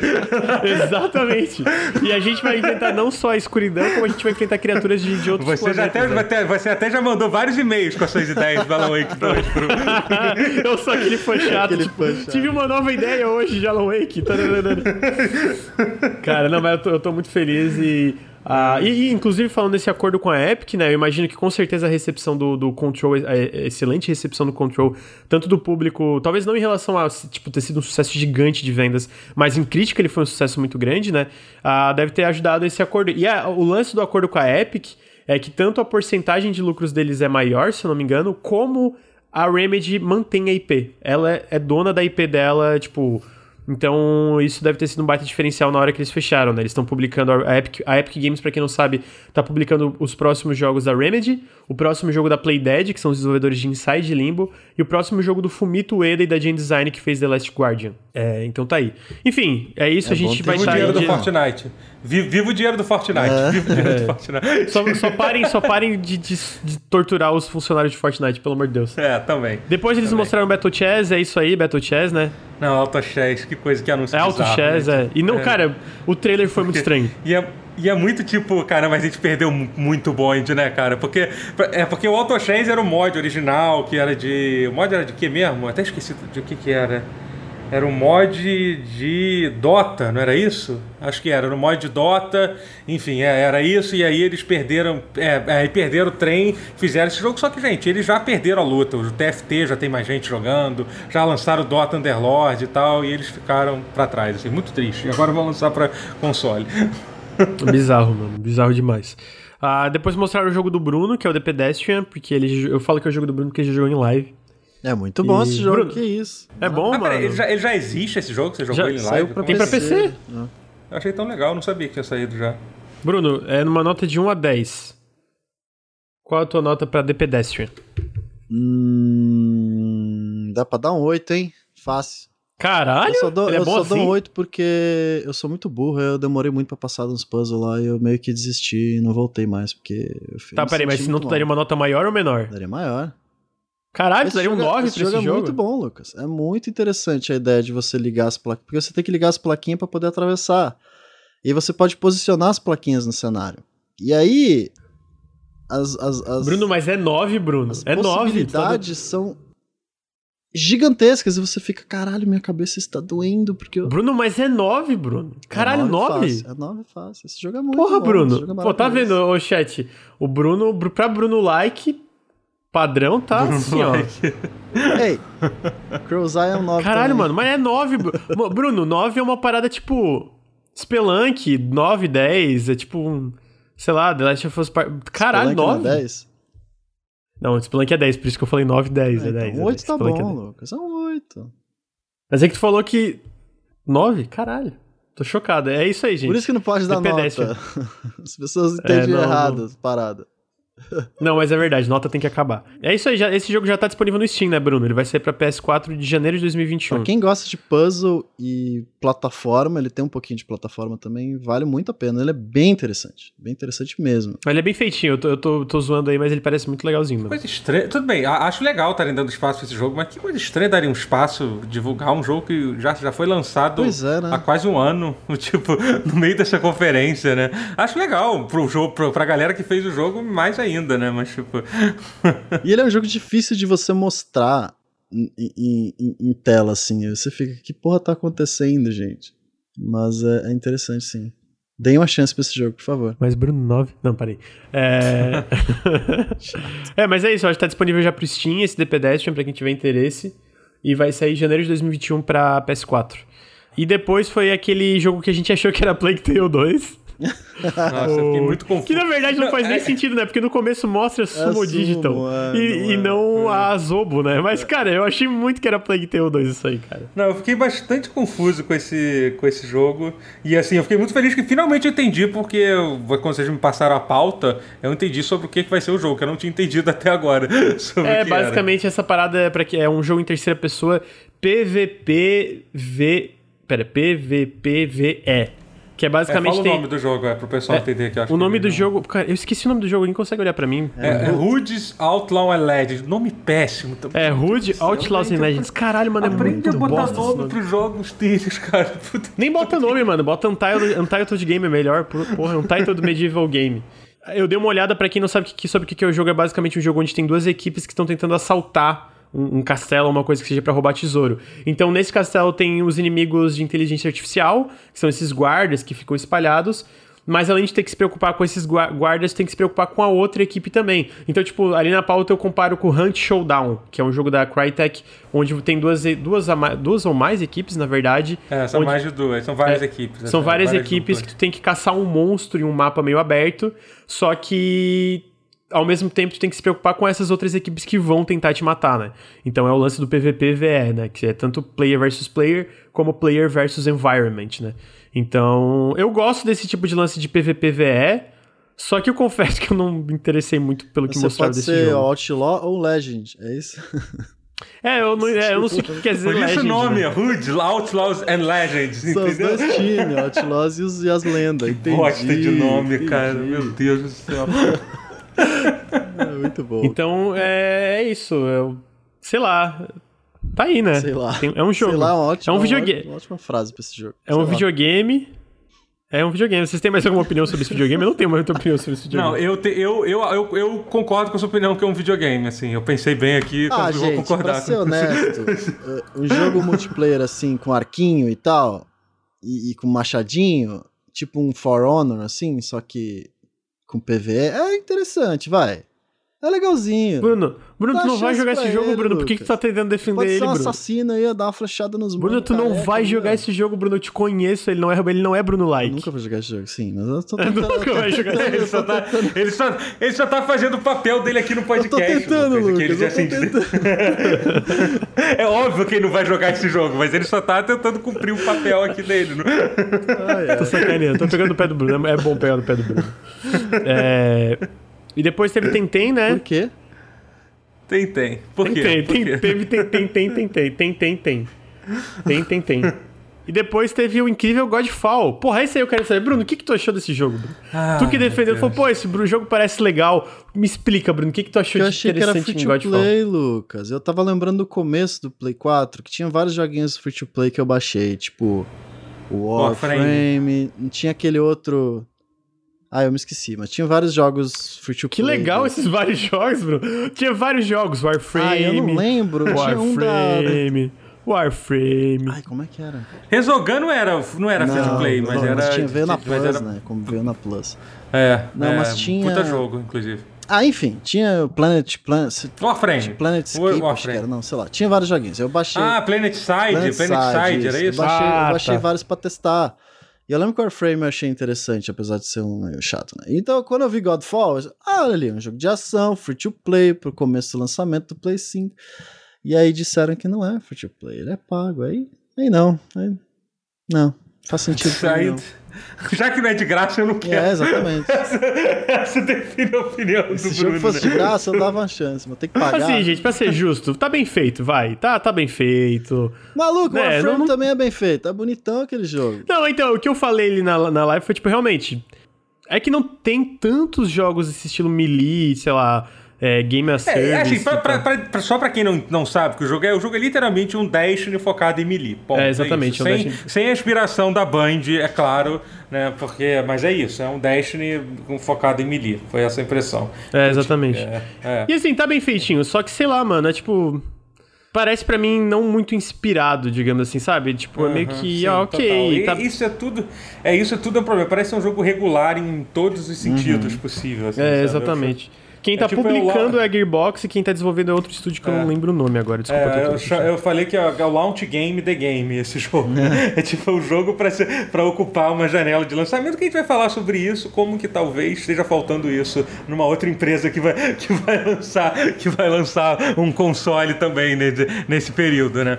Mas assim, mas é, é, eu também tive essa impressão, assim, eu achei, eu até tava pensando, pô, será que eu tô sendo um pouco injusto com o jogo assim, porque Sei lá, mas realmente ele não parece ter nada de incrível. Então, por que eu vou me animar com isso, né, gente? Tanta É, coisa. assim, talvez a gente jogando co-op a gente se divirta e de fato ele parece uma variedade em relação a armas, É bonito né? Como, jogo, como é ele bonito fala o na jogo. demo, o escudo, tu pode defender os ataques. Porra, Caraca, caralho, nossa, mano. Eu, me lembro- eu ia comentar sobre isso. Não, e tem Inovação. mais, e tem mais. Na descrição fala que se você defender no momento certo, você vai poder dar um parry no inimigo, gente.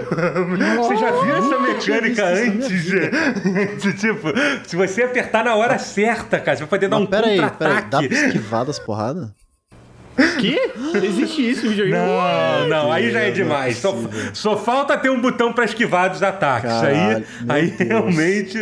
Gente, a gente tá parecendo maldoso, é- mas é porque eles realmente, tipo, falaram disso como uma feature do jogo. E é tipo, É, como uma feature não, meu amigo, jogo. o escudo serve pra defender, né? Porra, o que, que tu vai fazer com o escudo, caralho? Foi tipo, real- foi, foi, foi engraçado ai. na hora, sabe? Tipo, você pode defender o ataque. E aí, caralho, porra, brother.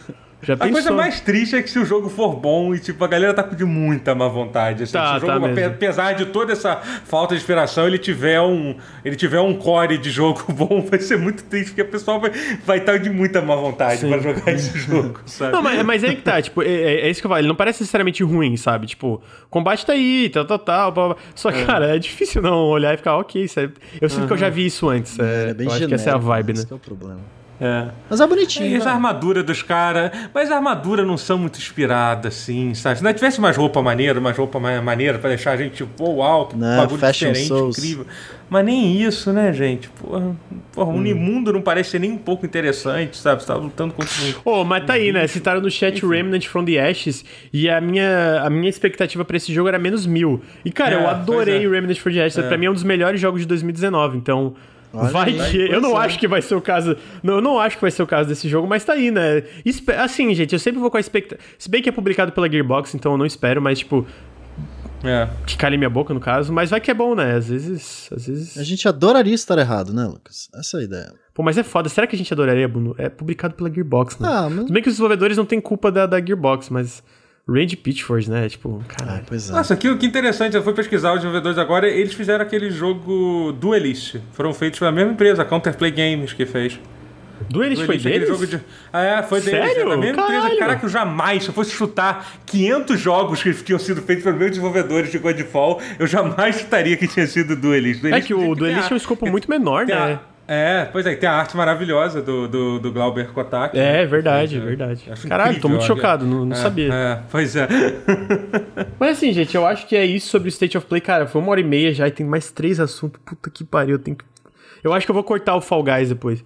É, ou, ou- ou ficar mais breve. Mas assim, gente, eu, eu acho que a Sony tá mandando muito bem nesses States of Play. Eu acho que ela sabe é, cuidar muito bem das expectativas. E eu acho que ela sempre tem coisa legal pra mostrar, sabe? Tipo, nos- ela sabe pegar os jogos menores que são chamativos, digamos assim, e misturar com coisas que talvez a gente. Porra, talvez, sei lá, tipo Bugsnax, sabe? Eles conseguiram, conquistaram. Eu quero Bugsnax. A primeira vez mostraram, eu achei uma merda. E tá aí, agora eu quero Bugsnax. Então, eu acho que estão mandando muito bem, mano. Eu acho que estão mandando muito bem. E a gente sabe por rumores de, de, de insiders e, e várias coisas de negócio que, cara, a Sony tá se esforçando muito para ter um primeiro ano muito forte pro PS5. A gente vê que ela tá negociando exclusividade. Então, tipo, a gente viu o Deathloop e o Ghostwire Tokyo, que são dois jogos da Bethesda, publicados pela Bethesda, né? Exclusivos do PS5 aí por um tempo indefinido PS5 e PC. A gente tá, tá tendo rumores que o Final Fantasy XVI vai ser exclusivo do PS5 temporariamente também. Não sei se só PS5, mas talvez seja PS5 e PC. A gente viu aí várias coisas e parece que vão ter mais o que, que tudo indica que vão ter mais e mais esses exclusivos, etc, né? Então eu imagino que o primeiro ano do PS5 vai ser muito forte, e eu acho que esses States of Play só estão reforçando isso. Eu não sei se tu e eh, Bruno e Totoro, vocês concordam que, com isso? Eu, eu acho que, aí eu vou meio que entrando já no outro assunto que a gente vai falar, da, da Microsoft depois, é, eu acho que é, a estrat... Eu acho que a estratégia da Sony está bem clara de, qual vai... de como que eles querem se manter nesses primeiros anos, que vai ser é, porque eles não vão ter jogo para lançar, porque tipo, a gente não vai ver um God of War novo tão cedo, a gente não vai ver um jogo da na Naughty Dog tão cedo. Pô, mas peraí, peraí. A gente já viu. Desculpa te interromper, doutor, mas a gente já viu nove jogos da First Party da Sony no último evento, né? Eles já têm um uma, até o Horizon 2, inclusive, tá, tipo. Não, então, não tem acho o Horizon que 2, mas assim. Mas fora o Horizon 2, o que, que mais você vê, tipo, dos, dos, das, dos Ah, tá, ok. De escopo gigante, assim, não necessariamente. É, de escopo né? grande. Eu tô falando assim, o Horizon 2 parece que é o que tá mais próximo de ser lançado. E mesmo assim, eu, eu diria, sei lá, final do ano que vem, assim. Eu chutaria é. talvez até, até mais que isso para mim, assim. Eu chutaria isso pro Horizon 2 sair. Mas então, e eu acho que, pelo que eu tinha entendido, saiu um. Saiu, eu esqueci quem foi, foi um jornalista, acho que foi o, o Imran Khan, que é da da Game Informer, né? Ele comentou no, no Resetera essa semana que a Sony aparentemente ela está muito agressiva indo atrás das publishers para conseguir exclusividades temporárias dos jogos dos jogos. Eles falaram que, cara, esperem que vai ter exclusividade com, com, com, com PlayStation em todos os de, de todas as publishers grandes que você imagina, que a Sony está pagando, está pagando mais do que a Microsoft. Não é nem que a Microsoft não esteja tentando também isso, é porque a Sony simplesmente está pagando mais do, do e, que a Microsoft. E a Sony tem mais tá... influência de mercado né, mano? É, tipo... E eu acho que assim, é a estratégia deles para se manterem ne nesses primeiros anos. É isso. Assim, a gente não vai ter nossos, nossos carros-chefes, isso vai demorar, como foi em todas as outras gerações, para sair. Né? Enquanto isso, a gente vai tentar aprender a galera assim, que é um negócio que é chato para quem não tem um PlayStation 5, principalmente.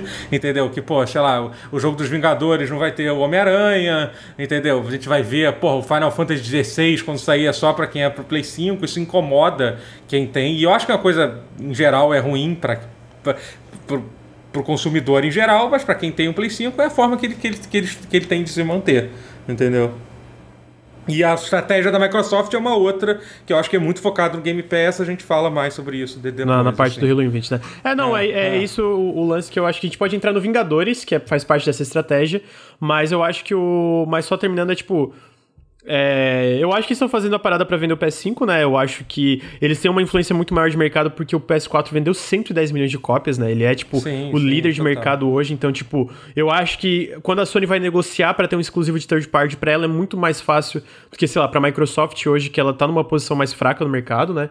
Mas ao mesmo tempo eu acho que ela também tá melhor posicionada numa questão de first party, né? Mesmo que eles não tenham, sei lá, um, um God of War ali no lançamento, eles têm pro primeiro ano de console Horizon 2, que eu acho que é uma coisa, tipo, porra, muito foda.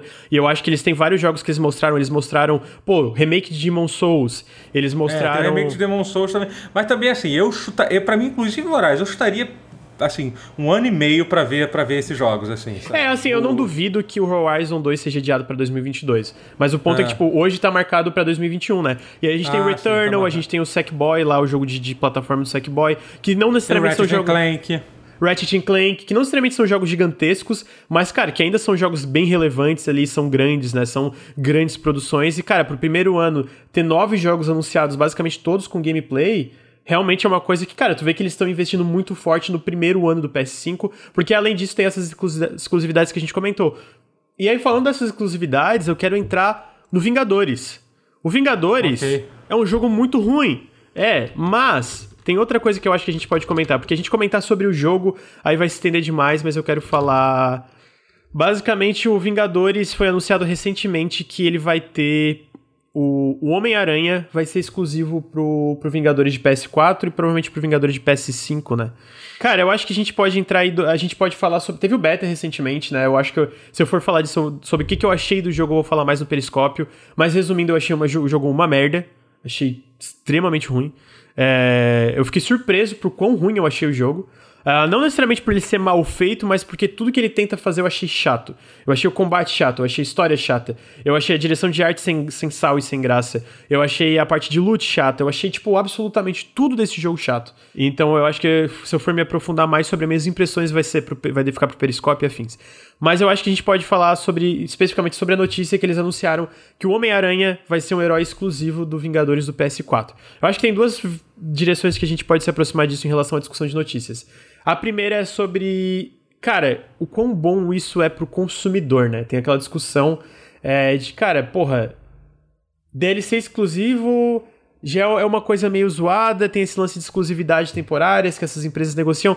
Cara, tu pegar um personagem como o Homem-Aranha, que é um, né, um, eu acho que talvez seja o maior super-herói da, da Marvel e deixar exclusivo para uma versão de consoles. Eu queria saber a opinião de vocês. O que, que vocês acham disso de uma perspectiva do consumidor?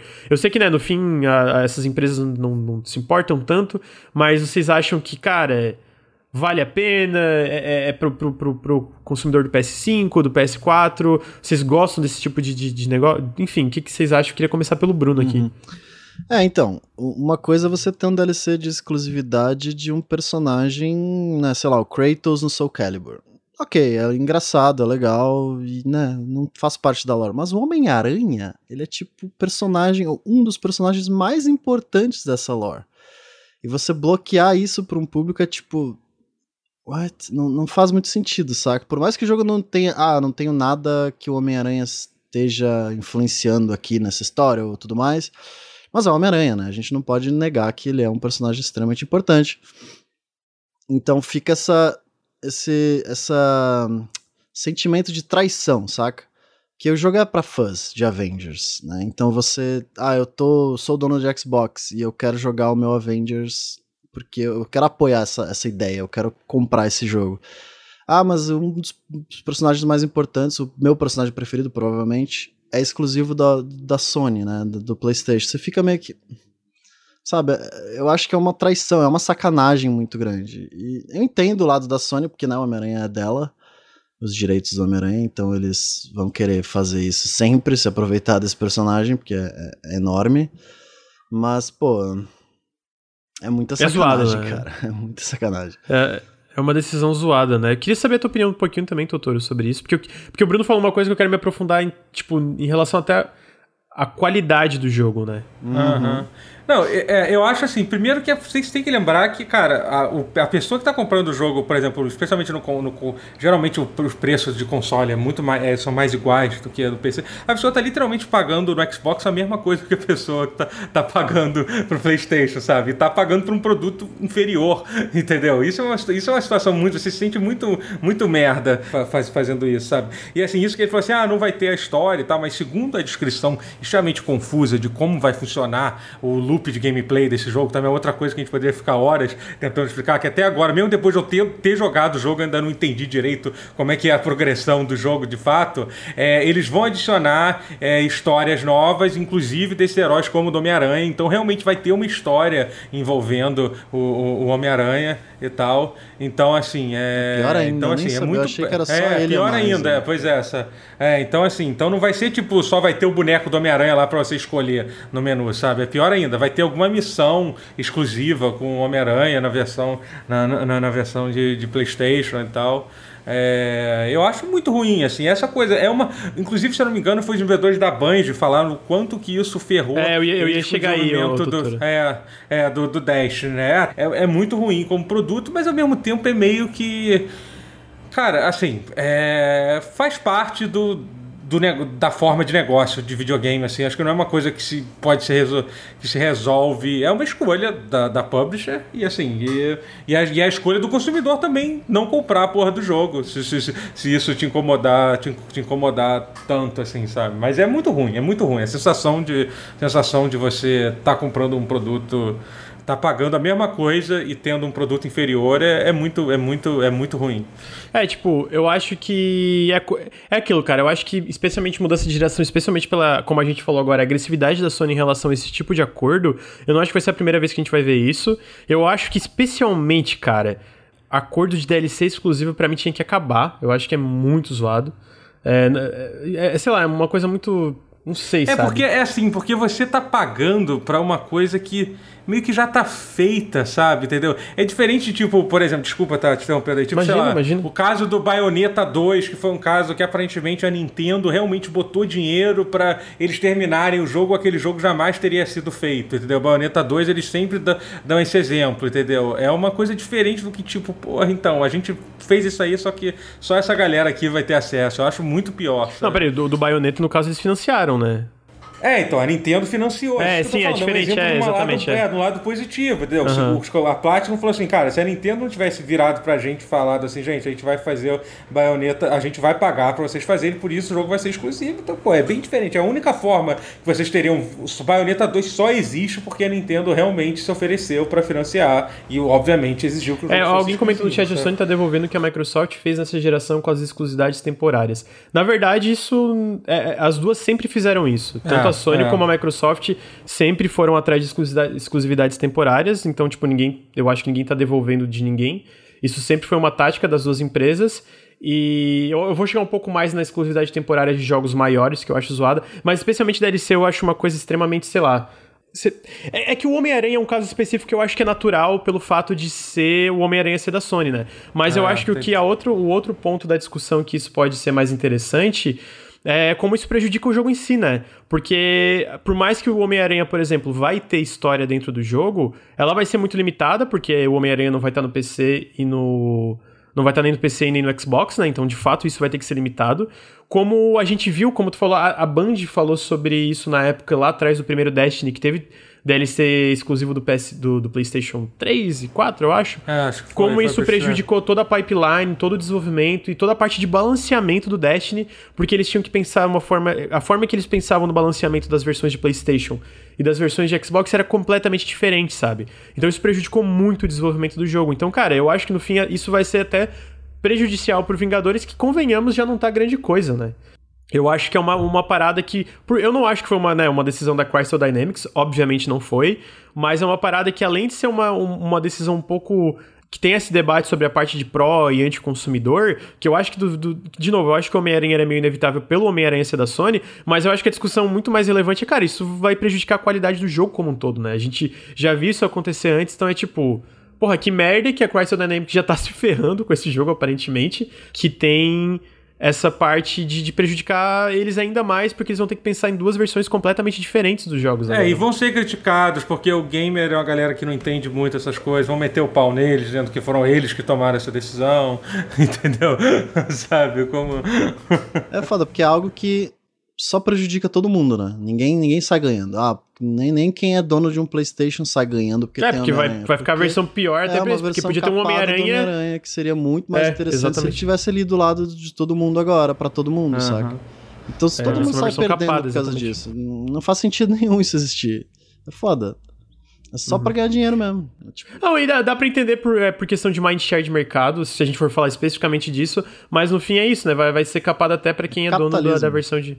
É, capitalismo. E não, e, e sobre esse lance de, de, de, exclusividade temporária e tal, cara, eu acho que é natural. Inclusive, eu sou a favor quando é em relação a desenvolvedores menores, porque são jogos que precisam dos recursos e fazer esse, é, é, esse uhum. tipo de negócio com a Sony, a Microsoft, a Nintendo, quem seja, com certeza dá o tipo de recurso que eles precisam.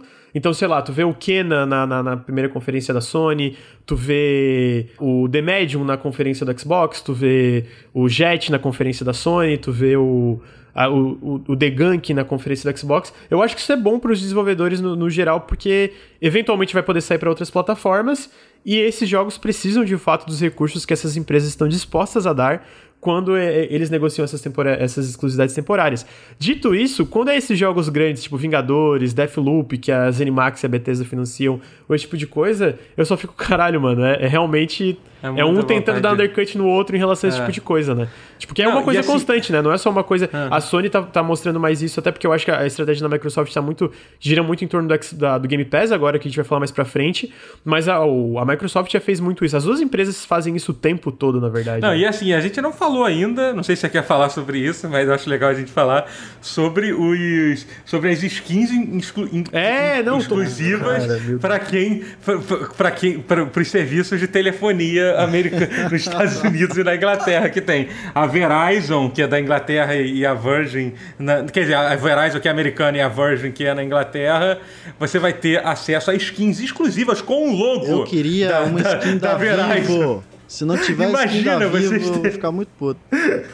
Mano, inacreditável isso, cara. É tipo. Isso. É porque é uma ideia muito bizarra que você. É que assim, é tipo assim, você vai estar. Tá fazendo propaganda dentro de um produto que você pagou, de um outro produto que você também paga para outras pessoas né? verem. Caralho. Entendeu? Porque você vai estar tá usando uma skin fazendo propaganda da, da Vivo, por exemplo, se fosse aqui no Brasil, no Brasil é da TIM, pra galera ver, olha, caramba, olha que legal a TIM, que empresa legal, ela até tem uma skin exclusiva, sabe? É, é oh, que bizarro, coisa horrenda, cara, é sabe? É, que coisa, cara, tá, coisa... pra mim tudo ao redor desse jogo tá desastroso, tá ligado? É, tipo... É só isso, mano.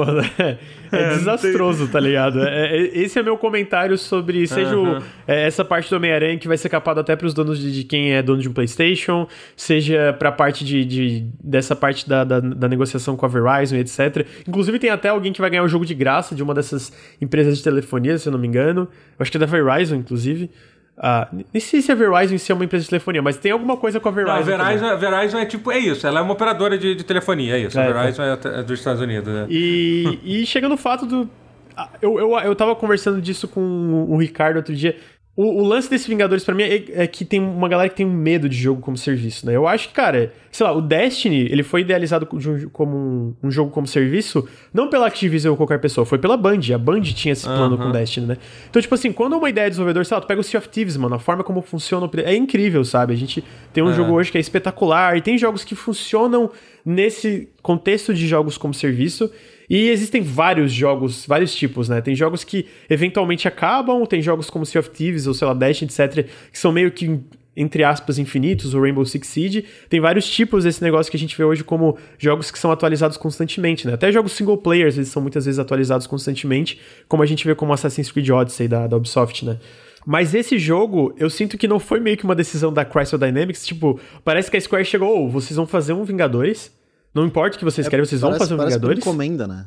É, isso. é, exatamente. Vocês vão fazer um Vingadores, e não só vocês vão fazer um Vingadores, como esse Vingadores vai ser um jogo como serviço. Vocês não têm escolha nisso, tá ligado? Porque é isso que eu falei, quando eu joguei o jogo é isso, mano. É tipo, tudo muito chato, tudo muito sem sal, assim, entendeu? Então, sei lá, tá. tá, tá eu, eu achei não esse jogo. jogo de herói eu não tinha expectativa. Não faça sentido como serviço. Eu acho que tem espaço para isso, saca? Tem espaço para você explorar um jogo como serviço de herói. Você cria seu herói e, e, sai no mundo, salvar pessoas. Eu acho que faz sentido esse sistema de jogo para um jogo desse, nesse, nesse mundo, saca? Só. Ele, é que nem você falou, parece um jogo. Tudo que tá ali é o básico do básico para você ter um jogo de Avengers bom o suficiente, ou pelo menos né, atraente o suficiente para o público que é fã do cinema. Então, não parece algo feito por quem gosta de Avengers e quer criar alguma coisa interessante no universo de Avengers. Não, ele tá ali por encomenda para vender. É. É tipo, é, é, aquele. Alguém falou um negócio de, de amor. Por... Eu acho que assim, amor com certeza os desenvolvedores estão botando, sabe? Tipo, eu acho muito difícil não ter esse carinho, esse cuidado, até porque tá anos em desenvolvimento. E né, a gente, a gente sabe que teve rumores que ele inicialmente era em primeira pessoa, aí depois virou em terceira pessoa, aí depois teve campanha. Então pareceu um jogo, parece um jogo com um desenvolvimento conturbado, né? Então é normal eles estar um pouco mais. Nossa, um jogo de super-herói. Eu adoro jogo de primeira pessoa. Agora, um jogo de super-herói em primeira pessoa, isso é uma coisa muito pois confusa. É, não muito sentido. é, não, é, os rumores iniciais eram isso, né? Que ele seria basicamente em primeira pessoa. E aí eles mudaram e tal. Mas o fato é que, cara, eu, pelo que eu joguei do beta e pelo tudo que a gente tá vendo de informação, é tipo tudo errado. é tipo É, essa... eu, eu também não quero falar muito sobre o jogo, que você mesmo falou que senão, senão o negócio já tá grande, mas assim, eu vou dizer que uma coisa que eu acho que eu até agora, mesmo depois de ter jogado o jogo, ainda não entendi exatamente como é o loop de gameplay do jogo direito, o que, que você tem que fazer pra progredir e tal. E é muito louco que o pessoal. Aí eu vejo gente reclamando disso na internet. Ah, não, mas ele já. Ah, se você vê no episódio tal, eles passam 20 minutos explicando como é que funciona. Então tá errado se você tem que passar 20 minutos explicando como é que É, funciona exatamente. a progressão do seu jogo. O Erro já tá, já tá aí. Entendeu? Então. Não, assim, total. sabe? É, é que, tipo assim, eu entendo se fosse pré-lançamento, mas realmente dentro do próprio beta ficou um pouco confuso isso. É, é, e eu sim. meio que. Eu, eu achei tão chato que eu joguei que eu desisti antes de entender, sabe? Antes de Aham, realmente é, entrar no loop. é. Eu joguei três horas e falei, tá bom, É, cara, eu nunca mais quero É, jogar eu, prome- eu vou dar uma chance pro jogo quando sair, porque. Mas assim, eu acho que eu não vou gostar, não. Eu vou dar- Se eu der uma chance pro jogo dos Velozes e Furiosos, por que, que eu não vou dar uma chance pro jogo dos Jogadores, né? É, é ótimo argumento, é verdade, de fato. É, mas eu acho que podemos encerrar aqui. Não sei se vocês têm mais alguma coisa pra falar. Não, não, tá bom. Não, Até porque o último quadro que eu acho que vai ser. Tem bastante coisa pra falar na parte do Halo Infinite, então. Eu vou falar, vou Uhum. falar só um pouquinho sobre o. Gente, Fall Guys, né? Fall Vendeu. Guys, pessoal. Esse jogo é incrível. meninada tá, tá gostando, né? Menina Gente, criançada vendeu- tá gostando. Vendeu 2 milhões de cópias no, no- já no Steam na primeira semana. Ainda tá em top sellers, acho que já tá 40 mil análises positivas Uhum. no Steam. E teve 8 milhões de jogadores no- na, na, na PlayStation Plus. Pra vocês terem um- uma, uma ideia, uma comparação rápida aqui, Rocket League, pra chegar a 1 milhão de vendas no Steam, demorou um mês. Caramba. Mano, tá aí, né? Fall Guys, tá aí, né? Bizarro, bizarro. Cara, Bizarro, realmente, eu sabia, assim, eu, eu, eu- meio que tinha a impressão que esse jogo ia ser um sucesso muito claro pelo, pela recepção do, do Twitch, né? Ah, mas eu não eu, eu confesso que eu não esperava tanto. Tipo, 2 milhões é merecido, tá? Só pra deixar bem claro, eu amo esse jogo, eu já tô com 30 horas de Fall Guys e eu pretendo jogar muito mais ainda. Mas eu acho que eu não esperava que tanta gente fosse jogar ele, sabe? E eu acho que isso também é. A Mediatonic é uma empresa bem grande, né? Ela tem mais de 200 funcionários. E foi uma equipe muito pequena dentro da Mediatonic, foi 30 pessoas que fizeram o jogo. Então, Deve. Cara, a galera deve estar muito feliz com isso, né, mano? Porra, sem nem. É, é muita gente, muita gente. Eu queria saber o que vocês acham um pouco disso e até um pouco dessa ideia de, tipo, liberar times menores pra ter esses experimentos, né? Que Fall Guys veio desse experimento de, de 30 Uhum. Eu pessoas acho dentro de um que time o Fall maior. Guys, ele acerta em tudo que ele faz, saca? Eu acho que ele, ele é simples pra caramba, ele é acessível por isso. E o design dele é maravilhoso. Eu acho que os personagens são extremamente carismáticos. Então você já tem essas roupinhas que tá todo mundo desesperado. Meu Deus, eu queria uma roupinha do, do Snake, eu queria uma roupinha do, do Dolinho. Sabe? Isso já, já virou uma febre de meme, virou Do uma. Dolinho, caramba. Caralho, meu Deus, agora que você falou, desculpa. Se, o- se o Fall Guys lançar, o, o, o, Batelli tá escutando, se o Fall Guys lançar uma skin do Dolinho. Dolinho, por favor, Batelli. Brasil, ele, ele vai conquistar o Brasil de um jeito assim. Sabe? Vocês não têm ideia da quantidade de cópia que vai vender esse jogo. E tipo, a minha namorada, cara, ela, ela, ela passou esse jogo pra um monte de gente que nunca tinha jogado videogame. Porque, tipo, cara, joga ali comigo, sabe? Dê uma chance pra esse joguinho. E, tipo, ele, ele é muito acessível, ele é muito fácil de você jogar e você entrar nele. Ele é muito claro, as Uhum. regras são muito claras e, e a ideia é muito clara. Então, isso já abre uma porta enorme pra um monte de gente que talvez nem nunca tenha jogado videogame, não tenha dado uma chance de, de jogar, saca? Jogos como o do, dos Olimpíadas do Faustão, né? Que todo mundo sabe como funciona isso. Então, eu acho que eles acertaram em cheio em todas as ideias dele e por mais que no... Eu lembro quando eles anunciaram, ficou meio estranho, tipo, hum, será que faz sentido? E, tipo, hoje, né, eles provaram que faz muito sentido e, cara, tudo que vier pela frente de joguinhos novos e skins novas, tá todo mundo muito aberto pra receber novidades de Fall Guys e pô, eu pretendo jogar muito mais esse jogo. É, você tá falando essa coisa do design do jogo. Eu sei que eu vou falar um comentário que parece que eu, que parece que eu me emocione, que eu vou me emocionar agora, mas assim, mais calmo. Mas eu acho que em termos de design, sa- sabe o que que me lembra muito o Fall Guys? Eu não tô falando que seja um jogo, é, pode ser comparado assim. Me lembra muito jogos da Nintendo, sabia? O Fall Guys, assim. Não, lembro, eu O concordo. design é aquele design que tipo é tudo tão redondinho, desde tipo desde a música do menu até o, o som que você faz, você movendo para o menu de novo, até tipo o, o design design do, dos mapas e tal, assim, sabe? Tipo, eu acho que, cara, isso deve ser o melhor elogio possível que você pode dar uhum. pra, um jogo, é dizer que parece, que parece um jogo da, da, da, da, da Nintendo, uhum. assim. Especialmente um jogo desse tipo, né, que foca muito na...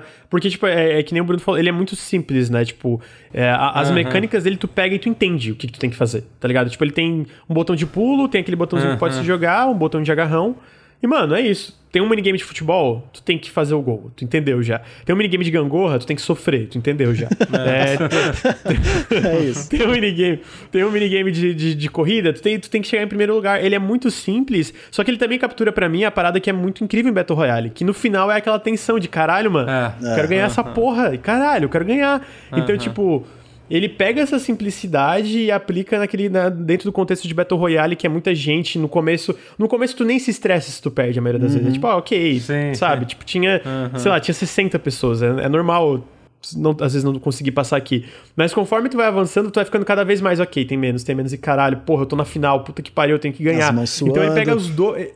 é, exato. E ele une os dois aqui, e, e no fim eu acho que é, é no fim é muito natural esse sucesso enorme. Especialmente, porra, na, na Plus ter ter tanta gente jogando dentro é. da Plus, né? Diferente né? tipo, desses porra. Battle Royales de tiro e tal, ele é muito mais acessível, né? ele é muito mais rápido. Cara, em 10 minutinhos você termina um, um, uma, uma jogatina inteira e você pode ter ganhado ou perdido. Então, não é tão torturante, de certa forma, você ser eliminado no final, mas ele ainda traz as emoções de você tá competindo e você tá, caraca, faltam cinco pessoas, eu preciso ganhar, meu Deus. Então, cara, esse jogo é tão redondo. Esse jogo, Lucas, é um 10 de 10, Lucas. Fácil. Olha, eu, eu, eu acho. Eu só, ele, ele só tem que arrumar. Servidores. E eu já vi, na real, eu tava lendo, eu tava lendo que teve uma entrevista bem grande com os desenvolvedores Fall Guys sobre a surpresa deles que eles não esperavam esse nível de sucesso. Mas eles mesmos falam, por exemplo, sabe o, o minigame uhum. do Rabinho? Ele falou, cara, a gente não tá satisfeito Sim. de como ele tá agora, sabe? Tipo, mas ele fala que não tá satisfeito com a parte de rabinho porque ele sabe que tá clã, que tem o lag, que, cara, é difícil, né? Porque tem tanta gente jogando, mas eles estão trabalhando para arrumar isso, que tem mais novos modos vindo, e que eles querem arrumar algum, alguns dos problemas que a galera tá falando. Os cheaters, por exemplo, eles também estão trabalhando, porque no, no, PC tem cheater, né? Eu não sei quem que tem a alma, é, quem que não tem a alma, da verdade, para cheatar em Fall Guys. é, não, assim, você... construir uma ala especial no inferno pra, pra essa galera. é, total. Que usa, Inclusive, eu queria deixar muito claro aqui. Fizeram... Se você está assistindo ou ouvindo esse podcast e você usa cheat em Fall Guys, você vai pro inferno, irmão. Porra, caralho, quem pois que usa é. cheat nessa porra desse jogo, bro? Mas eu acho que é isso, sabe? Ele pega muito no lance da simplicidade é. e é, ele até brinca, é uma coisa que eu já falei, que eu acho que Battle Royale não precisa ser só isso de arma e tirinho, etc. Né? Tem sim, muito potencial. Sim, do é, tem muito potencial dentro da fórmula de Battle Royale. E eu acho que ele, ele perce... É, o, o, pessoal da Mediatonic percebeu isso e, e montaram essa parada que no fim tá. tá tipo, tanta gente tá curtindo. Não à toa, porque é extremamente divertido e, mano, eu, eu acho que é um, é, um, é um jogo que tá aí pra ficar, né? Não é tipo. Não é tipo um. Uhum. um como é que é aqueles negócios, tipo. Fed. Só fed, aquele negocinho de, de verão e. É, é Fed. E, e, é. Não, então eu acho que tem uma é, parada que tá aí pra Então, você, essa questão de tipo da longevidade do jogo, eu acho que é uma coisa assim, eu acho que eu gosto muito de jogar, ainda tô, ainda tô, ainda, ainda tô jogando pra caramba assim, mas eu acho que o que vai definir se o, a, a longevidade dele vai, vai ser vai ser a taxa de, de de atualização uhum. que eles vão, vão ter que fazer, assim, sabe? Não tô querendo que é, ninguém sim, trabalhe até até o infinito, assim e tal. Mas assim, eu acho que vai ser bem importante eles trazerem, sempre tentarem trazer alguma novidade, assim, sabe? Eu acho que. Total, total. É, e é o tipo de jogo que, que assim, eu, eu, eu vejo, por exemplo, um jogo que me lembra, nesse sentido, é, é um jogo muito mais simples, mas que eu acho muito legal, que é o, que é o Duck Game, que é um jogo que. Não, então, que eu tava falando que assim, que Duck Game é um jogo que a cada vez que você volta a jogar ele, é, eles adicionaram, sei lá, um monte, vários mapas novos e tal. E, eu, e, e, e o Fall Guy é um jogo que eu vejo isso, assim, sabe? Eu espero que, sei lá, caso eu pare de jogar ele agora e volte daqui a, sei lá, um ano, é, enquanto mais coisa lançar, melhor. Enquanto mais mapa tiver, melhor, porque vai ter mais variedade é, pois é, cada... e tal. E é basicamente isso. É, e é só isso, entre aspas, que precisa ser feito, né? É, é pois é, essa é outra vantagem dele ser tão simples, né? Uhum. Se você adiciona um minigame a mais, ele já modifica a run completa ali. Então uhum. você lança uma uhum. temporada nova de jogos de inverno. Saca, o negócio já muda completamente, o jogo já se renova é. completamente. Vocês tinham mais coisa para comentar do Fall Guys? Não sei. É, porque, só pra, na real, complementar uma coisa, o Totoro falou sobre o ritmo de atualização, né? Eu concordo total. Eu acho que depende disso, mas ao mesmo tempo, pelo menos na parte visual, não parece ser uma parada que, tipo, só Fortnite tem que fazer um bilhão de assets diferentes, especialmente com aqueles eventos ridículos que eles fazem de ter um cantor fazendo uhum. uma parada e essas coisas, né? Uhum. Então eu acho que vai ter, imagino que com esse sucesso provavelmente eles vão contratar mais gente é, pro time sim, também, sim, né? Sim, Porque realmente, uhum. cara, é muito grande o jogo. Ficou, porra, explodiu demais. Ah, eu tinha assim. uma pergunta de Fall Guys, mas não sei se vocês querem responder. Qual minigame vocês queriam que tivesse adicionado. Ah, eu, eu queria um minigame pra tirar, Sabe? eu acho, mas... pra tirar, Totoro? Totoro, que é isso? Oh, desculpa. Ah, que eu não, eu não gosto... Se bem, que, se bem que tinha alguns minigames, tipo, por exemplo, que eu não suportava no início, hoje em dia eu tô passando a gostar mais, tipo aquele da, da maldição. Mas assim, pra mim tem que ter mais minigame de corrida, que são os meus favoritos. É. São os, eu também, os eu, corridas de obstáculo, pra mim, por favor. Sabe Quanto mais, melhor, assim. Eu queria... Ah, você lembra aquele filme? Do, do, do, dos caras que competem com o trenozinho, que vai todo mundo empurrando o trenó, depois pula todo mundo dentro e vai a milhão.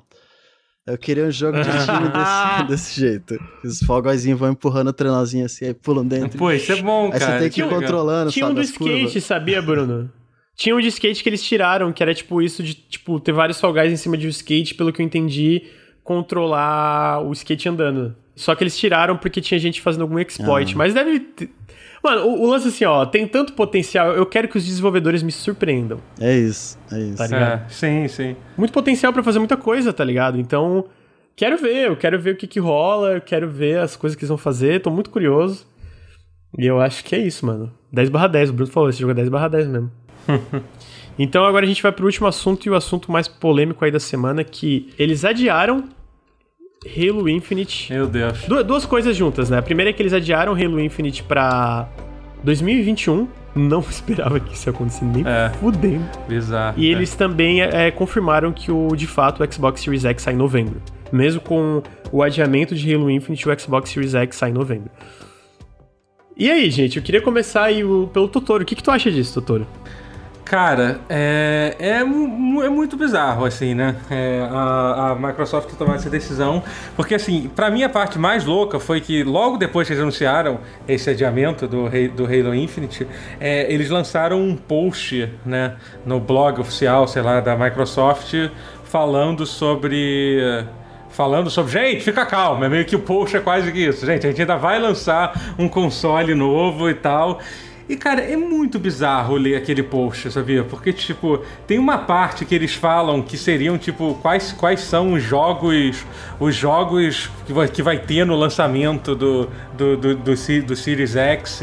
E, tipo, eles falam de três jogos só, entendeu? E são três jogos, assim, assim que é aquele The Medium, que eu tô até bem interessado, bem interessado aquele Scorn, né? Que é aquele, que é aquele jogo que é inspirado no, na obra do, do, do, do, do, do Geiger, né? E tal. Aquele jogo, aquele FPS meio nojento, umas coisas meio é, sexuais, assim, bizarras. Que, que inclusive nem tá confirmado pro lançamento do console. Tipo, não tá confirmado, confirmado ainda. É, é, será? Pô, mas é que. Ah, não tá confirmado ainda, cara. Não, mas eu acho que. Tá confirmado. É, eles falam dos jogos que tá vindo pro, é, pra vir pro Series é, X. É, isso, mas o Scorn não tá é. confirmado pra final de 2020 ainda. Então, tipo, ele, nem esse aí tá uh -huh. confirmado, né? É, e o outro é o Tetris Effect. Qual é o nome? É Tetris Effect. Connected. Co Connected. Co é, é, Connected. Que ainda é uma coisa muito bizarra que aparentemente e o Tetris Effect Connect, ele vai sair com uma atualização grátis para quem tem o Tetris Effect normal. Entendeu? Sim. Então, que, que o mas Tetris essa atualização Effect... vai sair mais tarde. É, eu acho que vai sair mais tarde, mas vai. E ele é uma. E sendo que o Tetris Effect era um jogo exclusivo de PlayStation ainda, né? Ainda tem, Sim, ainda, é, ainda tem isso. E, a, e não, e mais, eles falam isso, e mais. Assim, sabe? Tipo, cara, é muito. É muito louco lançar um console com, com esse lineup sem, tipo, sem ter nada assim que realmente te convença assim, porra, comprei meu videogame novo, o que, que eu vou jogar de incrível e, e exclusivo ne, nesse console, sabe? Eu acho muito bizarro. É, eu, assim, eu acho sabe? que se a gente for falar o, o, exclusivo deles, eu tenho certeza que todo o marketing vai girar em torno disso. É o Game Pass. Ah, Esse é, é, o grande sim, exclusivo que eles vão vender no lançamento. É foda.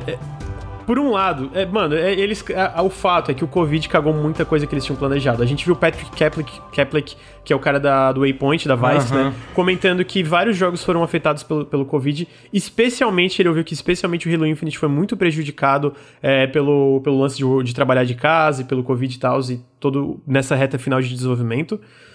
É, é bizarro, eu acho que, o, de fato, o Series X é o primeiro console que tá saindo sem um jogo first party no lançamento, sem um grande lançamento first party, né? O, o PlayStation 5 a gente sabe que tem o Homem-Aranha, tem o Astro Boy, o Astro Bot, na verdade, e tem rumores que vai ter mais, mais algum jogo junto de PS5 da first party, que alguns é, sugerem que talvez seja o Sackboy, que era um jogo de PS5 que foi pro, pro, que era um jogo inicialmente desenvolvido pro PS4, que foi pro PS5, que o pessoal do Digital Foundry falou. Dito isso, eu acho e, e para mim o lance da Microsoft chegar e adiar o Halo Infinite, não que isso seja necessariamente bom pro Halo Infinite, que realmente não, de certo chegou num ponto, cara, a gente não tem opção. Pra eles não ter opção é porque o jogo tava num, tá num estado complicado, né? Eu acho que foi bom. Eu acho que, tipo assim, se o jogo tá precisando de mais tempo, que bom, adia, né? né se a gente for ver na, na, na questão de trabalhista, eu duvido que, isso, que eles falam que eles falam no post que basicamente sobre. Como é que eles falam? Sobre que eles estão preocupados com a saúde do, do, do, pessoal da empresa, que não, não tinha como cuidar da parte de, de, de é, ba balanço de trabalho e o que, que eles queriam atingir com o Halo Infinite no lançamento. Eu não acredito muito nisso, eu acredito que na verdade vai acontecer que a 343 vai continuar com o crunch fudido até sair o, o Halo Infinite, que tá, foi só para 2021 sem data, inclusive. Dito isso, cara, eu acho que o fato da Microsoft estar disposta a adiar Halo Infinite, que era o, o grande lançamento do console deles para 2021, para ter um jogo mais completo durante o lançamento e tal, mostra um comprometimento com os estúdios e com, com toda a parte de desenvolvimento da, da Microsoft que a gente nunca viu antes, né? Tipo, todos os Halos da história foram rushados, é, a gente sabe isso. Os Halos da Band foram rushados e os Halos o 4 e o 5 da 343 também foram rushados. Então, tipo, a gente vê logo o Halo Infinite que era pra lançar o console dele ser adiado, por um lado, realmente prejudicou muito o, o, o lançamento da, da, do Series X como um todo. Por outro, eu acho que de fato vai resultar num jogo melhor e vai ser no fim uma coisa que o Halo precisa agora, que é lançar um Halo completo. A gente viu o Halo 5 lançando com pouco conteúdo, a gente viu o Halo 4 lançando meio a muita polêmica. Então, se, sabe, ao mesmo tempo que é uma notícia ruim é uma notícia boa? É, é assim, eu, não, eu entendo isso, mas ao mesmo tempo, assim, mas será que Será que esse Halo não só não foi ruxado e mesmo sendo ruxado estava num estado tão ruim que não dava para ser lançado e por isso que ele foi adiado? Eu sei que parece uma coisa meio estranha de se dizer, mas é porque assim, a gente ouve coisas ruins do desenvolvimento desse jogo há bastante tempo, né? Tipo, aquele lance do diretor criativo ter saído, é, que saiu, tipo, ele não tá. saiu, no, ele não saiu no final do desenvolvimento do jogo, né? Ele saiu tipo há um há um ano e meio atrás, né? né do, do, do jogo, sabe? Então, sei lá. Não, mas, cara, mas eu, eu até concordo, doutor. Pode ser de fato que eles estavam. É, porque a gente sabe, por exemplo, a gente tem rumores, por exemplo, a Turn, a Turn 10 estava ajudando. O pessoal do Forza estava uh -huh. ajudando no desenvolvimento, outros estúdios. Eles têm vários estúdios uh -huh. externos. Mas o meu ponto é que a Microsoft, a Microsoft nunca teve problemas em lançar um produto inacabado mas, no mercado. A gente viu isso com State of Decay 2 Uh, que, tipo, não que o jogo seja ruim, mas ele lançou com muito é. bug. A gente viu isso com Sea of Thieves, que lançou praticamente. Ele era um jogo de fato bom desde o início, mas ele tinha muito problema de conteúdo, uh -huh. né? A gente, pô, tem vários exemplos disso é. durante a geração. A gente viu isso Record, que eles lançaram depois uma versão definitiva rebalanceada. Gente, eu posso continuar, entendeu? Sim, sim. Então, eu não acho que eles teriam problema. E, inclusive, o próprio Phil Spencer comentou que eles estavam conversando muito internamente sobre lançar, por exemplo, sei lá, talvez a campanha e depois. É, então, parece que ele deu uma etc. entrevista ontem, né, falando sobre isso, né, o Phil Spencer. Ele foi naquele. É, exatamente, que eles ficaram conversando é. e tal sobre talvez lançar uma parte antes e tal. Então, tipo, o fato de ele estar disposto a adiar isso, mesmo que se for uma parada fundamental, é um grande, um, um grande problema para o Xbox Series X no lançamento. não sei como isso vai afetar as vendas, eu tô curioso para ver no final como vai afetar. E de fato, eu acho que isso vai ser o game. O, o que eles estão vendendo vai ser o Game Pass. Mas eu acho que, assim, como um todo, se a gente for ver no geral, especialmente no longo termo para Halo, especificamente para Halo, é positivo, sabe? Foda é que é. vamos ver como não, é que vai então, ser. A verdade um, é que assim, eu, eu entendo o que, que você está falando, eu espero que você esteja certo, mas é que um, um lado de mim também não, não deixa de pensar, cara, é, e se o jogo realmente tivesse tá num estado que eles só não estão lançando porque não tem como lançar mesmo, porque do jeito que tava ia estar tá muito incompleto que não teria condição, entendeu? É, é, eu tenho medo de. A gente só vai saber mesmo quando o jogo sair de fato. E é aquela coisa, eu sei que a gente vai falar aquela porra daquela frase que eu não aguento mais falar do, do Miyamoto, que quando um jogo atrasado é para sempre, blá blá blá, entendeu? Mas é porque assim, de certa forma, se o jogo sair e for bom, entendeu? Vai justificar tudo, vai justificar tudo, tudo, tudo isso, de certa forma, entendeu? É, mas assim, a gente só vai saber quando o jogo lançar, lançar mesmo, né? Agora, é... não, agora essa questão do lançamento, eu assim, do, do, do o, o quanto que isso vai afetar o lançamento do, do Xbox, eu acho, cara, é uma decisão que, cara, a Microsoft deve para ter tomado, sabe? Porque é, e é uma outra razão que eu penso isso, sabe? Para a Microsoft ter tomado essa decisão é porque realmente é, é muito corajoso, assim. Eu entendo, eu entendo que tipo o Game Pass é um negócio, pô, um produto incrível, assim, sabe? Mas você pode ter o Game Pass no no, no, no, Xbox One, entendeu? Pagando mesmo, você vai ter acesso a, a, praticamente tudo, entendeu? Que, tá, que, tá, que, que você teria acesso. Então, eu acho, pra, pra mim, o que eu acho bizarro é isso: a ideia de você comprar um console no, no, no lançamento e, tipo, e não ter nada o que jogar. Assim, tipo, alguma, aquela coisa de você ter um brinquedo novo e não ter nada para brincar, tá faltando uma peça, entendeu? Eu realmente acho que isso é muito surreal, sabe? Ah, eu até tava analisando, por exemplo, pô, sei lá, line-up de lançamento do, do Xbox One, que eu acho acho péssima, foi horrível, assim. Era Rise, é. Dead Rising e, 3. Mas, exatamente, mas tinha, sei lá, Dead Rising 3, que mal ou bem era um jogo que, pô, pra quem curte Dead Rising, ah, é um jogo exclusivo de Xbox. Rise também é um jogo horroroso, assim, mas é um jogo, tipo, pô, usando lá as tecnologias Mas isso também mostrava um pouco o poder da próxima geração, né? Que é uma Sim, coisa que exatamente. Muito, né? é, tipo, por mais, que, por mais que o Rise seja medíocre, ele tem uma porrada de problemas, é. cara, ele é um jogo bonito, bonito extremamente cacete, impressionante é, visualmente até hoje, né? exatamente, é, é, o que eu tô falando, é a peça do brinquedo que falta, entendeu? pra você, pra você jogar, sabe? Eu acho isso, eu acho muito, muito bizarro, assim, sabe? Tipo, é muito esquisito. Então, eu acho que essa esse pulo de geração tá ficando cada vez mais nebuloso, né? Principalmente do lado da Microsoft. Eu acho que o retrocompatibilidade já o, o, querendo ou não, o Xbox Series X vai sair com uma porrada de jogo. Só não vai ser né, um tech showcase. E eu acho que toda essa narrativa de que ah, a gente tem o console mais forte, a gente tem a, a o, lugar onde você vai jogar os jogos mais bonitos, third party ou first party. Né, o Cyberpunk vai ser mais bonito aqui, o, o Assassin's Creed Valhalla vai ser mais bonito aqui. Eu acho que essa narrativa é o que eles estão usando mais para vender, então faz sentido você ter o, o Halo adiado para entregar um jogo melhor. Eu não acho que o jogo esteja ruim ao ponto de. Eu vou ser um pouco mais otimista. Eu não acho que o jogo esteja ruim, tipo, ah, esse jogo não pode ser lançado, a gente precisa adiar. Gente, eu gostei da demo. Exatamente, eu acho que a demo teve. Tipo, um... eu achei feio, mas eu adorei a demo. tão negativa essa demo. Ah, tá muito feio, tá não sei o quê, porque eu acho que eles, não, vamos tirar um tempo para impressionar mais. E eu acho isso válido. Uhum. Ray Tracing é, Ray no lançamento, né? Mais. Um exemplo que E é um jogo que vai ser pra Xbox One. Então, tipo é um jogo que, que, que, todo mundo já ia botar a mão, tendo ou não o Series X. Então, essa, esse pulo de geração, para mim, parece muito mais nebuloso, porque os jogos que são os cargos-chefes não são jogos que. Uau, olha que incrível, tipo Rise, né? Por mais que seja um jogo ruim, olha que incrível que era esse jogo, era impossível esse jogo rodar no 360, sabe? Isso já não importa mais tanto hoje em dia. E o Series X vai. Será, Bruno? Pra... Tu acha? É, eu, não, eu acho que muita gente, se importa. Se importa. Se importa. Isso é verdade. Mas eu acho que é uma boa ideia você não querer mais que essa seja a narrativa de um novo console, sabe? Ok. Eu acho que a Microsoft tá indo no caminho certo de. Ó, gente, vamos só falar do. De, de, tipo, esse é o próximo passo. É, mas a gente não precisa ficar mostrando que você não pode mais jogar videogame no console antigo porque saiu um novo, sabe? Eu acho que isso é ruim para todo mundo. Eu acho ok que o Halo esteja sendo para Xbox One ah, mas uh, vai limitar o Halo. Será que vai limitar o Halo, sabe? A gente chegou num ponto em que dá para lançar um jogo na nova geração e manter uma versão, uma qualidade inferior no, no, no console antigo. Né? A gente vê isso no PC há muito tempo. Você consegue jogar num PC de 2010 um jogo de hoje, apesar de né, ter seu, seu certo né, baixos gráficos ali e tal, mas você consegue.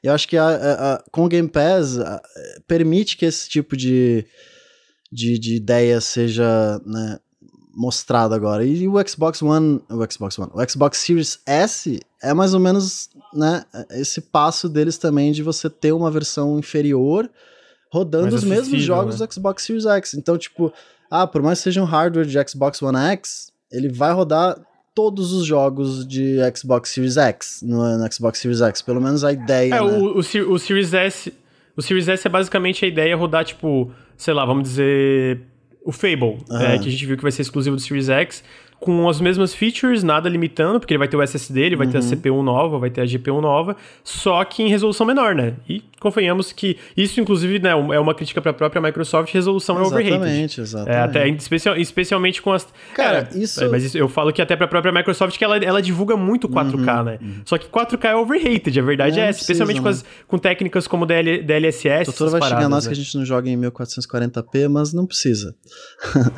É, assim, eu- é que sei lá, eu acho que pra console especialmente, cara, a forma que, por exemplo, o PlayStation usa aquele, aquela forma de. de esqueci qual é a tecnologia que eles usam lá pra ro- fazer o jogo não estar rodando de fato em 4K, mas ficar bonito em 4K. É, eu acho uma coisa, pô, incrível com DLSS e mais coisas assim saindo. Eu acho que. Mas assim, mas a própria Microsoft parece que tá focada mais em, em FPS do que em, do que em resolução, né? maravilhoso. Eles estão adorando falar que os jogos vai rodar em 120 frames, o que é legal também. E é isso, é o que. Eu acho que aí é um pouco da, que aquilo que eu tava falando lá do, do PlayStation. É. É assim, é a mesma coisa. A Microsoft, pior ainda que a Sony, claramente não vai ter nenhum, nenhum jogo enorme para mostrar, no- no- além do Halo, no- no- nos primeiros anos do console, sabe? Além do Halo, eles não vão mostrar nenhum jogo, que, nenhum jogo da Obsidian, que tá fazendo aquele jogo lá, aquele Avowed lá, não vai sair É. tranquilamente nos primeiros do- do- dois anos de lançamento. Então, assim, é isso. Assim como a- como a Sony está investindo em, em exclusivos temporários para o console, DLC exclusivo, a Microsoft está tá investindo, gente, aqui no, aqui no Series X vai poder ro- ro- rodar seus jogos da melhor forma possível e ainda vai ter acesso a um- uma puta biblioteca do Game Pass. O que, eu- o que eu também concordo, eu acho isso tudo incrível. Mas, assim, eu ainda acho que a Microsoft meio que aceitou o que, eu, o que eu acho que ela já tinha aceitado de fato é que assim. O Series X não vai vender nada no lançamento. Assim, é isso. Não vai vender nada. O PlayStation 5 vai, vai causar um buzz de, de, de lançamento muito, muito maior. Eu, sinceramente, não consigo ver isso não Cara, acontecendo. eu, eu acho que tá faltando. Não, não, não acontecendo isso, assim, sabe? E Eu acho que tá faltando elementos essenciais pra gente. Eu acho que o Series X vai vender muito, de fato. Eu acho que tanto o Series X como o Play- o PlayStation 5 vai vender mais. Não, existe e a- dúvida não, eu tô disso. falando. no- eu- primeiro que eu tô falando especialmente no lançamento, porque assim, as coisas mudam muito durante uma geração de console. Entendeu? Eu acho que pode ser que daqui a um ano. Você, você viu isso, sei lá, no, no Xbox, pô, será, no, no, o, o Play 3 começou sendo um console. Vou voltando Começou lá atrás. super merda É, era pra ser uma muito, super é. máquina com que você rodar filme, ver tudo e tal, que é até engraçado que parecia até, de certa forma, que foi vendido no início do Xbox One, né? E depois. A galera é muito fatalista com essas Sim, coisas. né? então, Tipo, entendeu? Mas é que eu realmente não consigo ver nada muito acertado pra esse lançamento do Series X. assim, eu É, não um consigo comentário, o, Chris- o É. Christian comentou que ele, cara, eu quero jogo que usa SSD e tal. E, gente, sinceramente, é bullshit. Tá ligado? Ah, é porque Ah, você cara. tem uma nova arquitetura, você tem uma nova tecnologia. Eu entendo, ok? O jogo vai ter um load mais rápido, você vai ter. Mas, cara, ok, isso não, é- não justi- não justifica você cancelar ou você tirar toda uma, uma, uma geração de consoles ali, ou todo uma, um público pra você adicionar. Uma coisa é a Nintendo adicionar um controle de motion, sabe, numa nova geração. Ok, você muda completamente aquela, aquela forma de entrada. A outra coisa é você adicionar um hardware a mais pra justificar você não vender mais um jogo numa geração antiga, saca? E é por isso que eu acho a, a jogada do Series S tão interessante, porque ele é, é uma questão de acessibilidade. É um preço mais baixo pra um console e tipo, ah, eu não me importo do jogo Mas o Series S tem toda essa tecnologia SSD. nova, né? SSD O que tem, É, é, que- é que eu não concordo contigo, Bruno, quando tu fala que um SSD, Não, não, um não, SSD padrão Eu- eu- ou que o CPU não pode fazer diferenças fazem fundamentais diferença eu nessa, nessa faz. parte, essa geração. Aí toda. É é porque a ideia dessa nova geração, ele tá todo mundo vendendo como ah, o SSD vai mudar completamente os videogames. Não vai mudar É, ok. completamente os videogames. A gente poderia. É, a gente poderia sobreviver, né? tá ligado? Mantendo um loading maior na, na- no Xbox One e rodando o mesmo jogo, tá ligado? Ninguém vai morrer por causa disso. Ah, Não, então, eu, é, eu, eu discordo um pouco de você no sentido que, assim, se, fosse, se você fosse pensar assim, tipo, as tecnologias não iam avançar. Não, então, entendeu? mas, Nunca, o, assim. o que eu quero entendeu? dizer É que eu é, não tipo, acho que vai ser. o, o Ratchet Tá, tá, Clank, por exemplo. Ah, ele, ele- você Aham. consegue viajar por um número infinito de mundos em tempo real. Saca, você fazer uma versão desse Ratchet Clank para PlayStation 4, onde você tem um loadingzinho toda vez que for mudar de, de, de universo ali, Ia ser uma versão inferior? Ia, mas ia abrir portas pra, uma, um monte de gente, tá ligado? É porque essa moral de geração, eu entendo, eu sou total o, o louco do hardware, tá ligado? Eu tô sempre atrás dando de novidade, eu tô sempre. Eu gasto dinheiro pra caralho com essas merda. Mas eu tô falando mais do público geral, tá ligado? Eu acho que essa, essa ideia de geração, a gente tá tão enraizado na ideia de geração que isso é o padrão, isso é o normal, isso é o que deve ser. Todo hardware novo tem que gastar tanto e tanto para você poder jogar o jogo.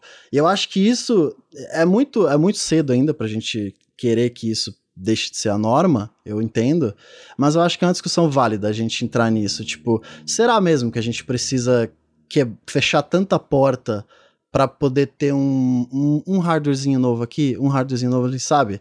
Eu acho que o PC mostra isso há muito tempo, de que a gente, a gente pode ter esse acesso, sabe? Ah, ah mas o, o Horizon 2, porque usa SSD no Play 5, não vai poder rodar no, em PC que não tem SSD? Sabe? Não, peraí, não é assim que funciona hardware no mundo real, tá ligado? É, é, é mais uma narrativa de, de, de querer vender um negócio novo que é, não, eu, é. é. exagerado, eu entendi que teu ponto. É tipo, faz diferença. Lógico que faz, faz diferença, que óbvio faz. que faz diferença. Tipo, o, o Ratchet Clank, eu acho que vai ser uma. É, assim, eu vejo muita gente citando o Ratchet Clank, uhum, eu achei uhum. muito legal total. o jogo. Mas é, é, é, gimmick. Pra mim, o que, que eu vi ali é gimmick. Não foi uma diferença fundamental Me, mesmo, que mesmo que seja uma revolução revolucionar o game design. Eu acho que é importante a gente ter isso. Acho que é importante. Ah, peraí, só, só, deixa, só, de, só deixa eu contestar. Eu entendi uhum. o ponto, eu acho que realmente é exagerado porque essas empresas querem vender o hardware e as coisas que elas têm. Faz uma diferença e, porra, a gente viu isso conforme os anos foram passando. Existe um exagero. Uhum dentro do marketing dessas empresas para vender o hardware que eles têm. Isso é fato. Ao mesmo tempo, eu entendo quando tem uma transição de hardware, especialmente, cara, porque a gente tá falando como tá mais nebuloso, mas a Microsoft vende o Series X como uhum. console mais poderoso. É. Ela vendeu o Halo Sim. Infinite como Halo que ia ser esse Halo de nova geração. Uhum. Então, quando a gente vê esse resultado e a gente vê um console que não tem nenhum jogo para mostrar tanto esse hardware, sabe? o hardware que eles citam como hardware mais poderoso da, da próxima geração, o console mais poderoso da próxima geração, é chato, né? Uhum. É meio. E aí, tu tem esse hardware mais poderoso para que tu tá usando? Pra. Entendeu? Eu, eu, entendo. Pô, isso é um erro de marketing até da própria Microsoft. Se isso não é tão importante, eles não, não vão ter nada para mostrar, não usa isso tanto como um ponto de marketing para vender o console, uhum, entendeu? Uhum. Eu acho que isso é um problema deles também. Que ele... E, e, aí, de novo, entra naquilo que a gente conversou antes, cara. A Microsoft decidiu de fato ficar no mercado. É, em 2017, né? Então, cara, eles venderam estúdios, é, eles fecharam estúdios, eles gerenciaram um monte de estúdio errado, eles estragaram um monte de parceria e agora eles estão correndo atrás do atraso. A Sony está muito melhor preparada. O Totoro falou: pô, a gente não vai ter jogos. É, a Sony e a Microsoft não, sei lá, esse primeiro ano não vão ter jogos grandes. Na verdade, o que a gente escuta é que a Sony talvez às vezes não. A gente já tem o Horizon 2, que é um dos maiores, uma das maiores franquias hoje da Sony pro primeiro ano, marcado pro primeiro ano. Não sei se vai sair, mas hoje tá com data para 2021. A gente tem Returnal, é, Demon Souls Remake, uh, o Homem-Aranha, o, o, Miles Morales. Uh, não, tá, tá, muito na frente do que o Ratchet Clank, você já falou. Tá muito na frente do que o Xbox, é, sem dúvida. Uhum. Sem dúvida então, alguma. Então, tipo, basicamente, o, o, o lance é. é que a Microsoft tem que correr atrás. Eu também não concordo com a narrativa, por exemplo, que é tipo, ah, mano, o Series X morreu porque o Halo não vai sair, porque a gente já viu consoles tendo um primeiro ano muito fraco, e se recuperando conforme a geração não, eu concordo passando. isso. Eu, novo, também, quando... não, eu só tô falando, eu também concordo com isso. Eu só acho que o lançamento não vai ser. Eu não consigo ver o lançamento ser bom. Eu não sim, tô falando que vai sim. ser que o fim não, total. do Xbox não, vai, eu vai, acho vai que morrer. vai ser um lançamento. É. Não, concordo. Não, não, sei não. Eu tô mais respondendo, tipo. Uh -huh. Eu tô lendo coisa do chat, conversando com vocês, eu tô falando mais, tipo, do, do geral, assim. E aí, tipo, o que, que eu acho? Eu acho que, cara, com certeza vai afetar. Eu ainda acho que, por exemplo, os Series X vão esgotar ali no, no lançamento, né? Não, não vai vender perto do PS5, especialmente mundial, não vai vender, nem perto do PS5 mas eu ainda acho que eles vão ter um, um número bom. Eles vão ter essa, essas coisas de tra transferência de console, aquele negócio de Xbox All Access, vai ter o Series X. A gente também não tem uma coisa muito fundamental para essa discussão, que são os preços, né? Sim, então sim, a gente é, tem que ver como vai ser os preços, etc. Dito isso, cara, é fato que a Microsoft está super mal preparada é, para esse é. início de direção. Não, né? assim, é e fato, tem uma coisa, é, tem uma coisa assim que a gente pensa que assim, que na real, eu acho que a Microsoft ela tá muito de boa com o fato do Series X não vender tanto uhum. quanto o Play 5, entendeu? Porque claramente com tudo essa coisa de ecossistema, ecossistema ecossistema, babá, babá, entendeu? É aquela coisa, a Apple não divulga que o iPhone X vendeu não sei quantos milhões, ela divulga que não sei quantos milhões de iPhones foram vendidos, Exatamente. entendeu? Exatamente. E é meio, que, é meio que isso que a Microsoft quer, entendeu? Ela quer ter o ecossistema de, de, de tanto de hardware, tanto de, de Game Pass para Android que vai ter, entendeu? E, e, e no final das contas, pra, a Microsoft tem dinheiro para um caralho, entendeu? É, é, é só dar o exemplo da geração passada. O, o, Xbox One vendeu, tipo, sei lá, nas estimativas mais otimistas, vendeu metade do que o Play 4 vendeu. Mas, mas o Xbox One, deu, a geração anterior, deu mais lucro para a Microsoft do que a geração do Xbox 360, entendeu? Ponto. Entendeu? Que é a geração que, teoricamente... É, na verdade, o último a... relatório fiscal da Microsoft é o maior lucro é, da história exatamente, da divisão do Xbox. Sim. Né? É, entendeu? Então, nunca tipo... deu tanto dinheiro. O videogame nunca deu tanto dinheiro para a Microsoft, entendeu? Então, assim... Uhum. É, eu só queria voltar rapidinho. Eu sei que a gente já encerrou naquele assunto da SSD, que eu queria, que eu queria só falar uma coisa sobre isso, que eu acho que eu vou defender um pouquinho mais sobre isso, assim. Porque, assim, primeiro que, assim, é, essa, a, essa tecnologia de SSD dos consoles é uma tecnologia que, assim, você vê muito desenvolvedor falando que está empolgadaço, dizendo que é um negócio muito, muito foda mesmo, assim, sabe? E tem uma coisa assim, que mais é alguém comentar, ah, mas, porra, a gente já usa SSD no, no, no PC há oito anos eu tenho SSD no PC, entendeu? Mas é diferente porque, assim, o que geralmente gera as tendências de, de jogos são, são os consoles, entendeu? A partir do momento que os dois, os dois, todos os consoles vão ter um SSD bom, vocês vão poder fazer um jogo que, tipo, cara, a gente vai usar o, o acesso rápido ao armazenamento para, sei lá, você criar um jogo de mundo aberto com, com uma porrada de conteúdo, uma quantidade de conteúdo que você nunca vi, que você nunca teve, teve antes. Eu também não acho uma coisa que vai acontecer de uma hora para outra. Então, e eu acho que até, eventualmente, eu acho que em breve a gente vai ver jogos, alguém até comentou isso, que no, no PC que vão exigir que estejam instalados em breve, uhum, isso, que, uhum. estejam, que sejam instalados em, em SSD no PC, SSD, assim, entendeu? É. Que parece... É, o The Medium, o, recomend... o The Medium mesmo, ele tendo essa tecnologia, ele, ele ainda roda com HD, pelo pois que é, li, não sei. Mas o ah, recomendado roda. dele, o... é. ele roda, ele roda. Uhum. Mas o recomendado dele é tipo, cara, o, o ideal é tu ter um SSD, uhum. né? Sim, e eu sim. imagino que realmente vai afetar muito a experiência. É que nem o Bruno falou, eu acho que o Ratchet Clank daria para ser feito com HD, ele seria muito sim, mais limitado sim. e mudaria uhum. até a dinâmica do gameplay, provavelmente. Mas daria, da, daria, é, talvez. SSD... Mas eu, eu, concordo. Cara, eu, os desenvolvedores estão super felizes com todas essas Se tornou algo né? comum, né? Então agora faz sentido uhum, você desenvolver sim, para SSD e não para HD e usar o SSD só para download mais rápido. Né? Então faz, faz muito mais sentido mas você é, focar Não, nisso. mas eu entendo também, é, eu entendo o que você está falando também, Bruno, que tipo, não tem por que você é, ignorar porra, uma, uma base de, tão grande do console antigo e tal, mas é que assim, também é muito louco, por exemplo, o Halo rodar... Cara, é porque você tem que lembrar que o Xbox One, além de ser um hardware de 2013, entendeu? O primeiro Xbox Ele já One, era defasado Ele já época. era defasado na época, ele tinha um processador horrendo, uhum. o processador da... o Jaguar, que é o processador Sim. do Xbox One, e também era do, do Play 4 era tipo era uma das piores gerações que a AMD já teve de processador, sabe? Então, assim, é muito bizarro você Cara, tiver o pessoal rodando. do Digital Foundry falou o sonho. O sonho é, mano, dropa a versão de Xbox One. Dropa. Cara, é, mas... É- porque, é porque, cara, tá limitando muito o jogo. Já é. vai sair em 2021, a gente não tem nem data. A, a, a 343 tem que lançar o um jogo pra Xbox One, Xbox Series X, Xbox Series S, Xbox é, One X PC, é entendeu? tipo, louco, porra. É um negócio muito louco. Caralho, é assim. muita coisa, brother. Mas assim, mas é que eu acho que, cara, se for para dropar, aí, aí que ia virar um negócio meio Frankenstein, assim, porque agora então a gente vai é, usar é, real, os recursos real. do Series X. Sei lá, cara, é um negócio, um troço muito louco. É assim, ó, é de verdade, é que, é, é que nem eu falei, eu entendo todo o feedback negativo em relação aos visuais, especialmente pelo marketing. Dito isso, cara, eu gostei muito da demo. Eu achei que, tipo, é, ele pega muita essência de Halo que eu sentia falta, o gameplay parece muito gostoso, então eu, eu não sinto que tá. Tal, talvez eu não tenha tanto essa sensação que tá um desastre no desenvolvimento, exatamente por eu ter eu olhado a demo e falado, cara, eu quero esse Halo. Só que ele tá feio. É só que eu quero esse Halo, né? Então. Gente, só pra avisar que, que, o Lucas gosta muito de Halo, tá, gente? Só pra. Eu amo, eu só amo. Pra... Então, assim, peraí, parênteses, eu gosto de, dos Halos da Band. Eu detesto os Halos da 343. Eu acho Halo 4 horrível. Então, tipo, pra, eu, tô, eu tô com essa boa vontade. Eu não tenho boa vontade com a 343. Mas eu gostei do que eles mostraram da visão deles para esse novo Halo, no caso, né? O, o, que eu, que eu, o que eu não concordo muito é com essa visão. Eu acho que o lançamento do console tá fraco. Mas eu acho que pela primeira vez eu vejo a Microsoft como um todo pensando mais no longo prazo do que no, uhum, curto prazo. Ser. Não, pelo concordo, que a gente viu. Eu acho que... Sabe? E, e, eu acho que isso é positivo. Cara, positivo pra mim que vou jogar no PC. Eu não pretendo comprar um Series X, tá ligado? Então talvez seja por isso que eu tô com essa uhum, perspectiva uhum. mais positiva, né? Que eu não vou gastar num console Você já novo. Tá no mas quem, porra, deles, queria. Então... Eu já é tô, né? Eu assino o Game Pass já, etc. Ah, mas é tão legal, mas o Bruno, é tão legal um console novo, cara. Ah, não, eu, eu concordo, pô. Eu tô animadíssimo. Eu quero comprar meu Play 5 e meu Xbox Series X, mas, pô. É, mas, mas, Será que tá a gente muito precisa? fora da realidade do mundo. Não, precisar a gente não precisa, com certeza. Não, mas que é legal é. Que é legal é. Eu acho ter, que. ter um, ter um brinquedo. Posso estar chutando, mas eu acho que o, o próximo Series, não sei qual vai ser, vai chegar muito mais cedo do que a gente imagina nesses próximos não, anos. Não, vai chegar junto do lançamento. Não, eu acho que vai chegar no lançamento. Eu acho que assim. Não, não, não, aquela... não, Series S, não, eu acho que o Bruno tá falando. X, ah, a próxima tá, geração de hardware mais nova. O Series Y. Porque Series depois de introduzido é. esse ecossistema, cara, é. console novo vai deixar é. de ser, né, uma. Não, a Nintendo já tá fazendo isso há muito tempo. Ele tá quietinha na dele. Quantas versões do 3, 3DS teve? Verdade. É verdade. Series XXX. assim, dito isso, eu concordo que.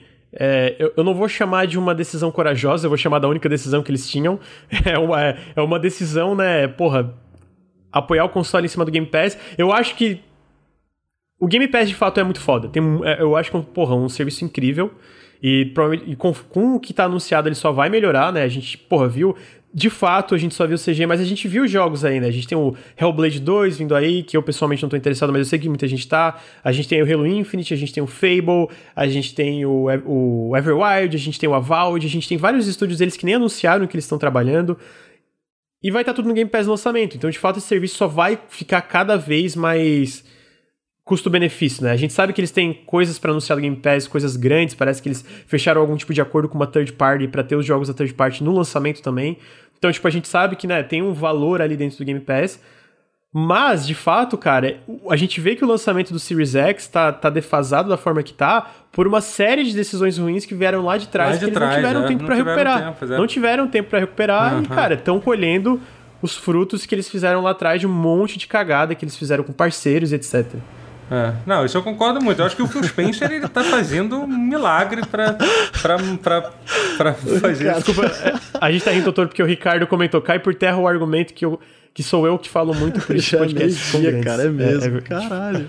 Já é, de fato. Ai, meu Deus do céu. É, mas enfim. É. Não, mas é isso. mas acho, acho que é isso, na real.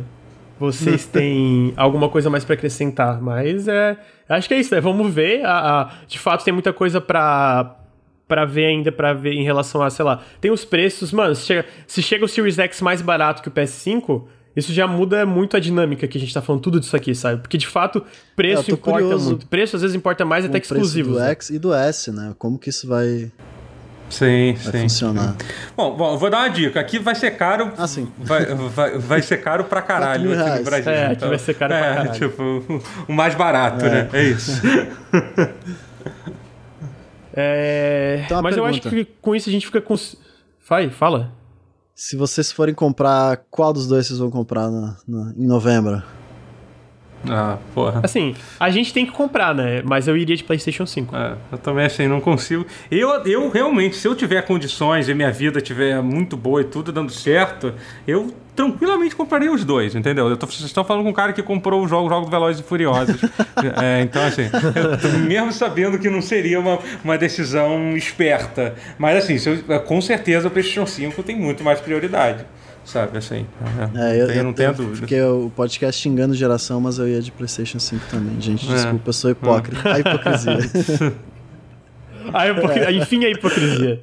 Dito isso, assim, né? Eu, eu, eu, de fato vou de PS5, mas eu tô com o Game Pass É, assinado, né? nós- nós já Não tô tamo. no ecossistema do console, mas. Então, É, já já tamo- tô no- a gente já caiu na rede da, da Microsoft, né? Já estamos na, na rede. Mas é, eu acho que a gente pode finalizar com isso. Ah, muito obrigado. é, especialmente o Bruno é obrigado a vir quando eu chamo, né? Então nem preciso agradecer. Mas especialmente ao Totoro. Totoro, obrigado por vir aí de manhã ficar 2 horas e 40 falando de videogames aí. Ah, imagina. já meio-dia. acabou o café, Aham. Lucas. Só sobrou videogame. É, o meu também. Café com videogames, aí enfim, é hipocrisia. Ah, Bruno, queria agradecer tu também, tô brincando, obrigado Pô, é por, um por marcar a presença aí. maravilhoso. Espero que vocês dois tenham curtido participar, ouvir falando Eu, besteira. eu gostei. Pô, pô, Posso, posso fazer minha, minha, minha, meus negócios? Te pedir? Eu, eu ia fazer, falar Ah, pra tu tá. fazer agora, faça Tá o jabá. Onde as pessoas podem te encontrar, Totoro? Ah, olha aí, olha aí. Ah, vocês podem me ver fazendo live todos os dias, nos dias que eu faço live, que é twitch.tv barra Totoro. Eu tenho um canal do YouTube também, que, eu, que é o, o Totoro Daily. Né? E além disso, dentro, desse canal do YouTube eu tenho meu podcast também, que eu falo de, quem diria, de videogame, né? Que é o, que é o Pause Start. Ele está tendo um processo de, de mudança de nome, só que ainda não foi completo, que que a gente lança, lança todo sábado também, falando de videogame. Fa, fa, faz eu, o Matheus Castro, o Guerra e o Rotier também. E eu queria aproveitar para para sugerir uma coisa muito muito muito aleatória para ver que eu assisti um filme esses dias é um filme muito incrível que eu acho que todo mundo deveria ver que foi um filme que eu assisti anteontem um filme norueguês chamado The Painter and the Thief e eu queria sugerir para todo mundo assistir. É um filme incrível um documentário norueguês que, que foi, foi, foi o melhor filme que eu vi nessa quarentena e foi, foi a única história bonita que me fez chorar de felicidade nessa nessa quarentena eu fiquei muito feliz. Como é que The, Como é que é o nome do filme? The Painter and the Thief, o, o nome. É, eu fiquei muito triste. Ele vai, você, vai, você vai ter que, que ir atrás de. Que, que, que atrás do, do, do link para pra, pra achar. Que, pra, vai, ter que, vai ter que correr atrás do filme para achar aí pela internet. Só que é incrível, é um filme muito legal. Muito legal. Fica aí a recomendação, gente. É, é. Mas é isso, então. Tem, tá, tá na Twitch em twitch.tv barra Totoro no YouTube, em youtube.com.br canal tutorial, é isso? Totoro Daily, Totoro Daily. Totoro Daily, desculpa, é verdade. E tá no Twitter também. Twitter é, Twitter é canal tutorial. Twitter é canal tutorial, tudo errado. Tudo errado. Ai, meu Deus, Twitter é canal tutorial. Então é isso, gente. Esse é o Totoro, maravilhoso. Queria agradecer de novo a presença dele aqui. Uhum. Bruno, onde as pessoas podem te encontrar na internet? Ora, ora, Nautilus Link. Ah, eu faço live de vez em quando aí, Nautilus Link vocês podem acompanhar a gente. O Lucas também faz live, o Henrique, o Ricardo. E Twitter é arroba Bruno Tessaro, fala umas besteiras lá, eu fico xingando gente. E é isso, gente. Obrigado pelo apoio de todo mundo. O Nautilus aí é, é, vive com apoio coletivo, então tá ali embaixo o link do Apoia-se e o link do PicPay. Você pode dar sub também para ajudar a gente a, a, continuar trabalhando com, com joguinhos. E é isso. É isso, Lucas. Terminei. É isso, então tá, gente.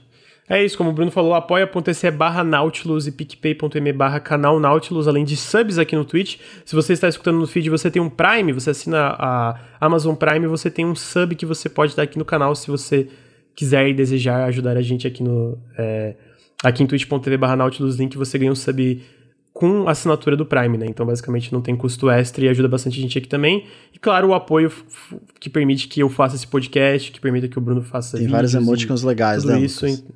Tem, tem vários emoticons legais. Tem o dragãozinho do Cuphead rindo na nossa cara, porque é a maldição do dragão do Cuphead. Tem bastante coisa. E, de novo, queria agradecer. Esse foi o segundo Café com Videogames. A gente vai estar aqui segunda-feira que vem, de novo, às nove e meia da manhã. Esse foi na quinta, dia 13 de agosto, mas é, dia, semana que vem a gente vai normalizar a partir de segunda-feira, toda segunda às 9 e meia da manhã. E eu acho que é isso, gente. É isso. Adeus. Valeu, pessoal. Adeus. Tchau. Tchau pra todo mundo. Beijo. Adeus. Adeus.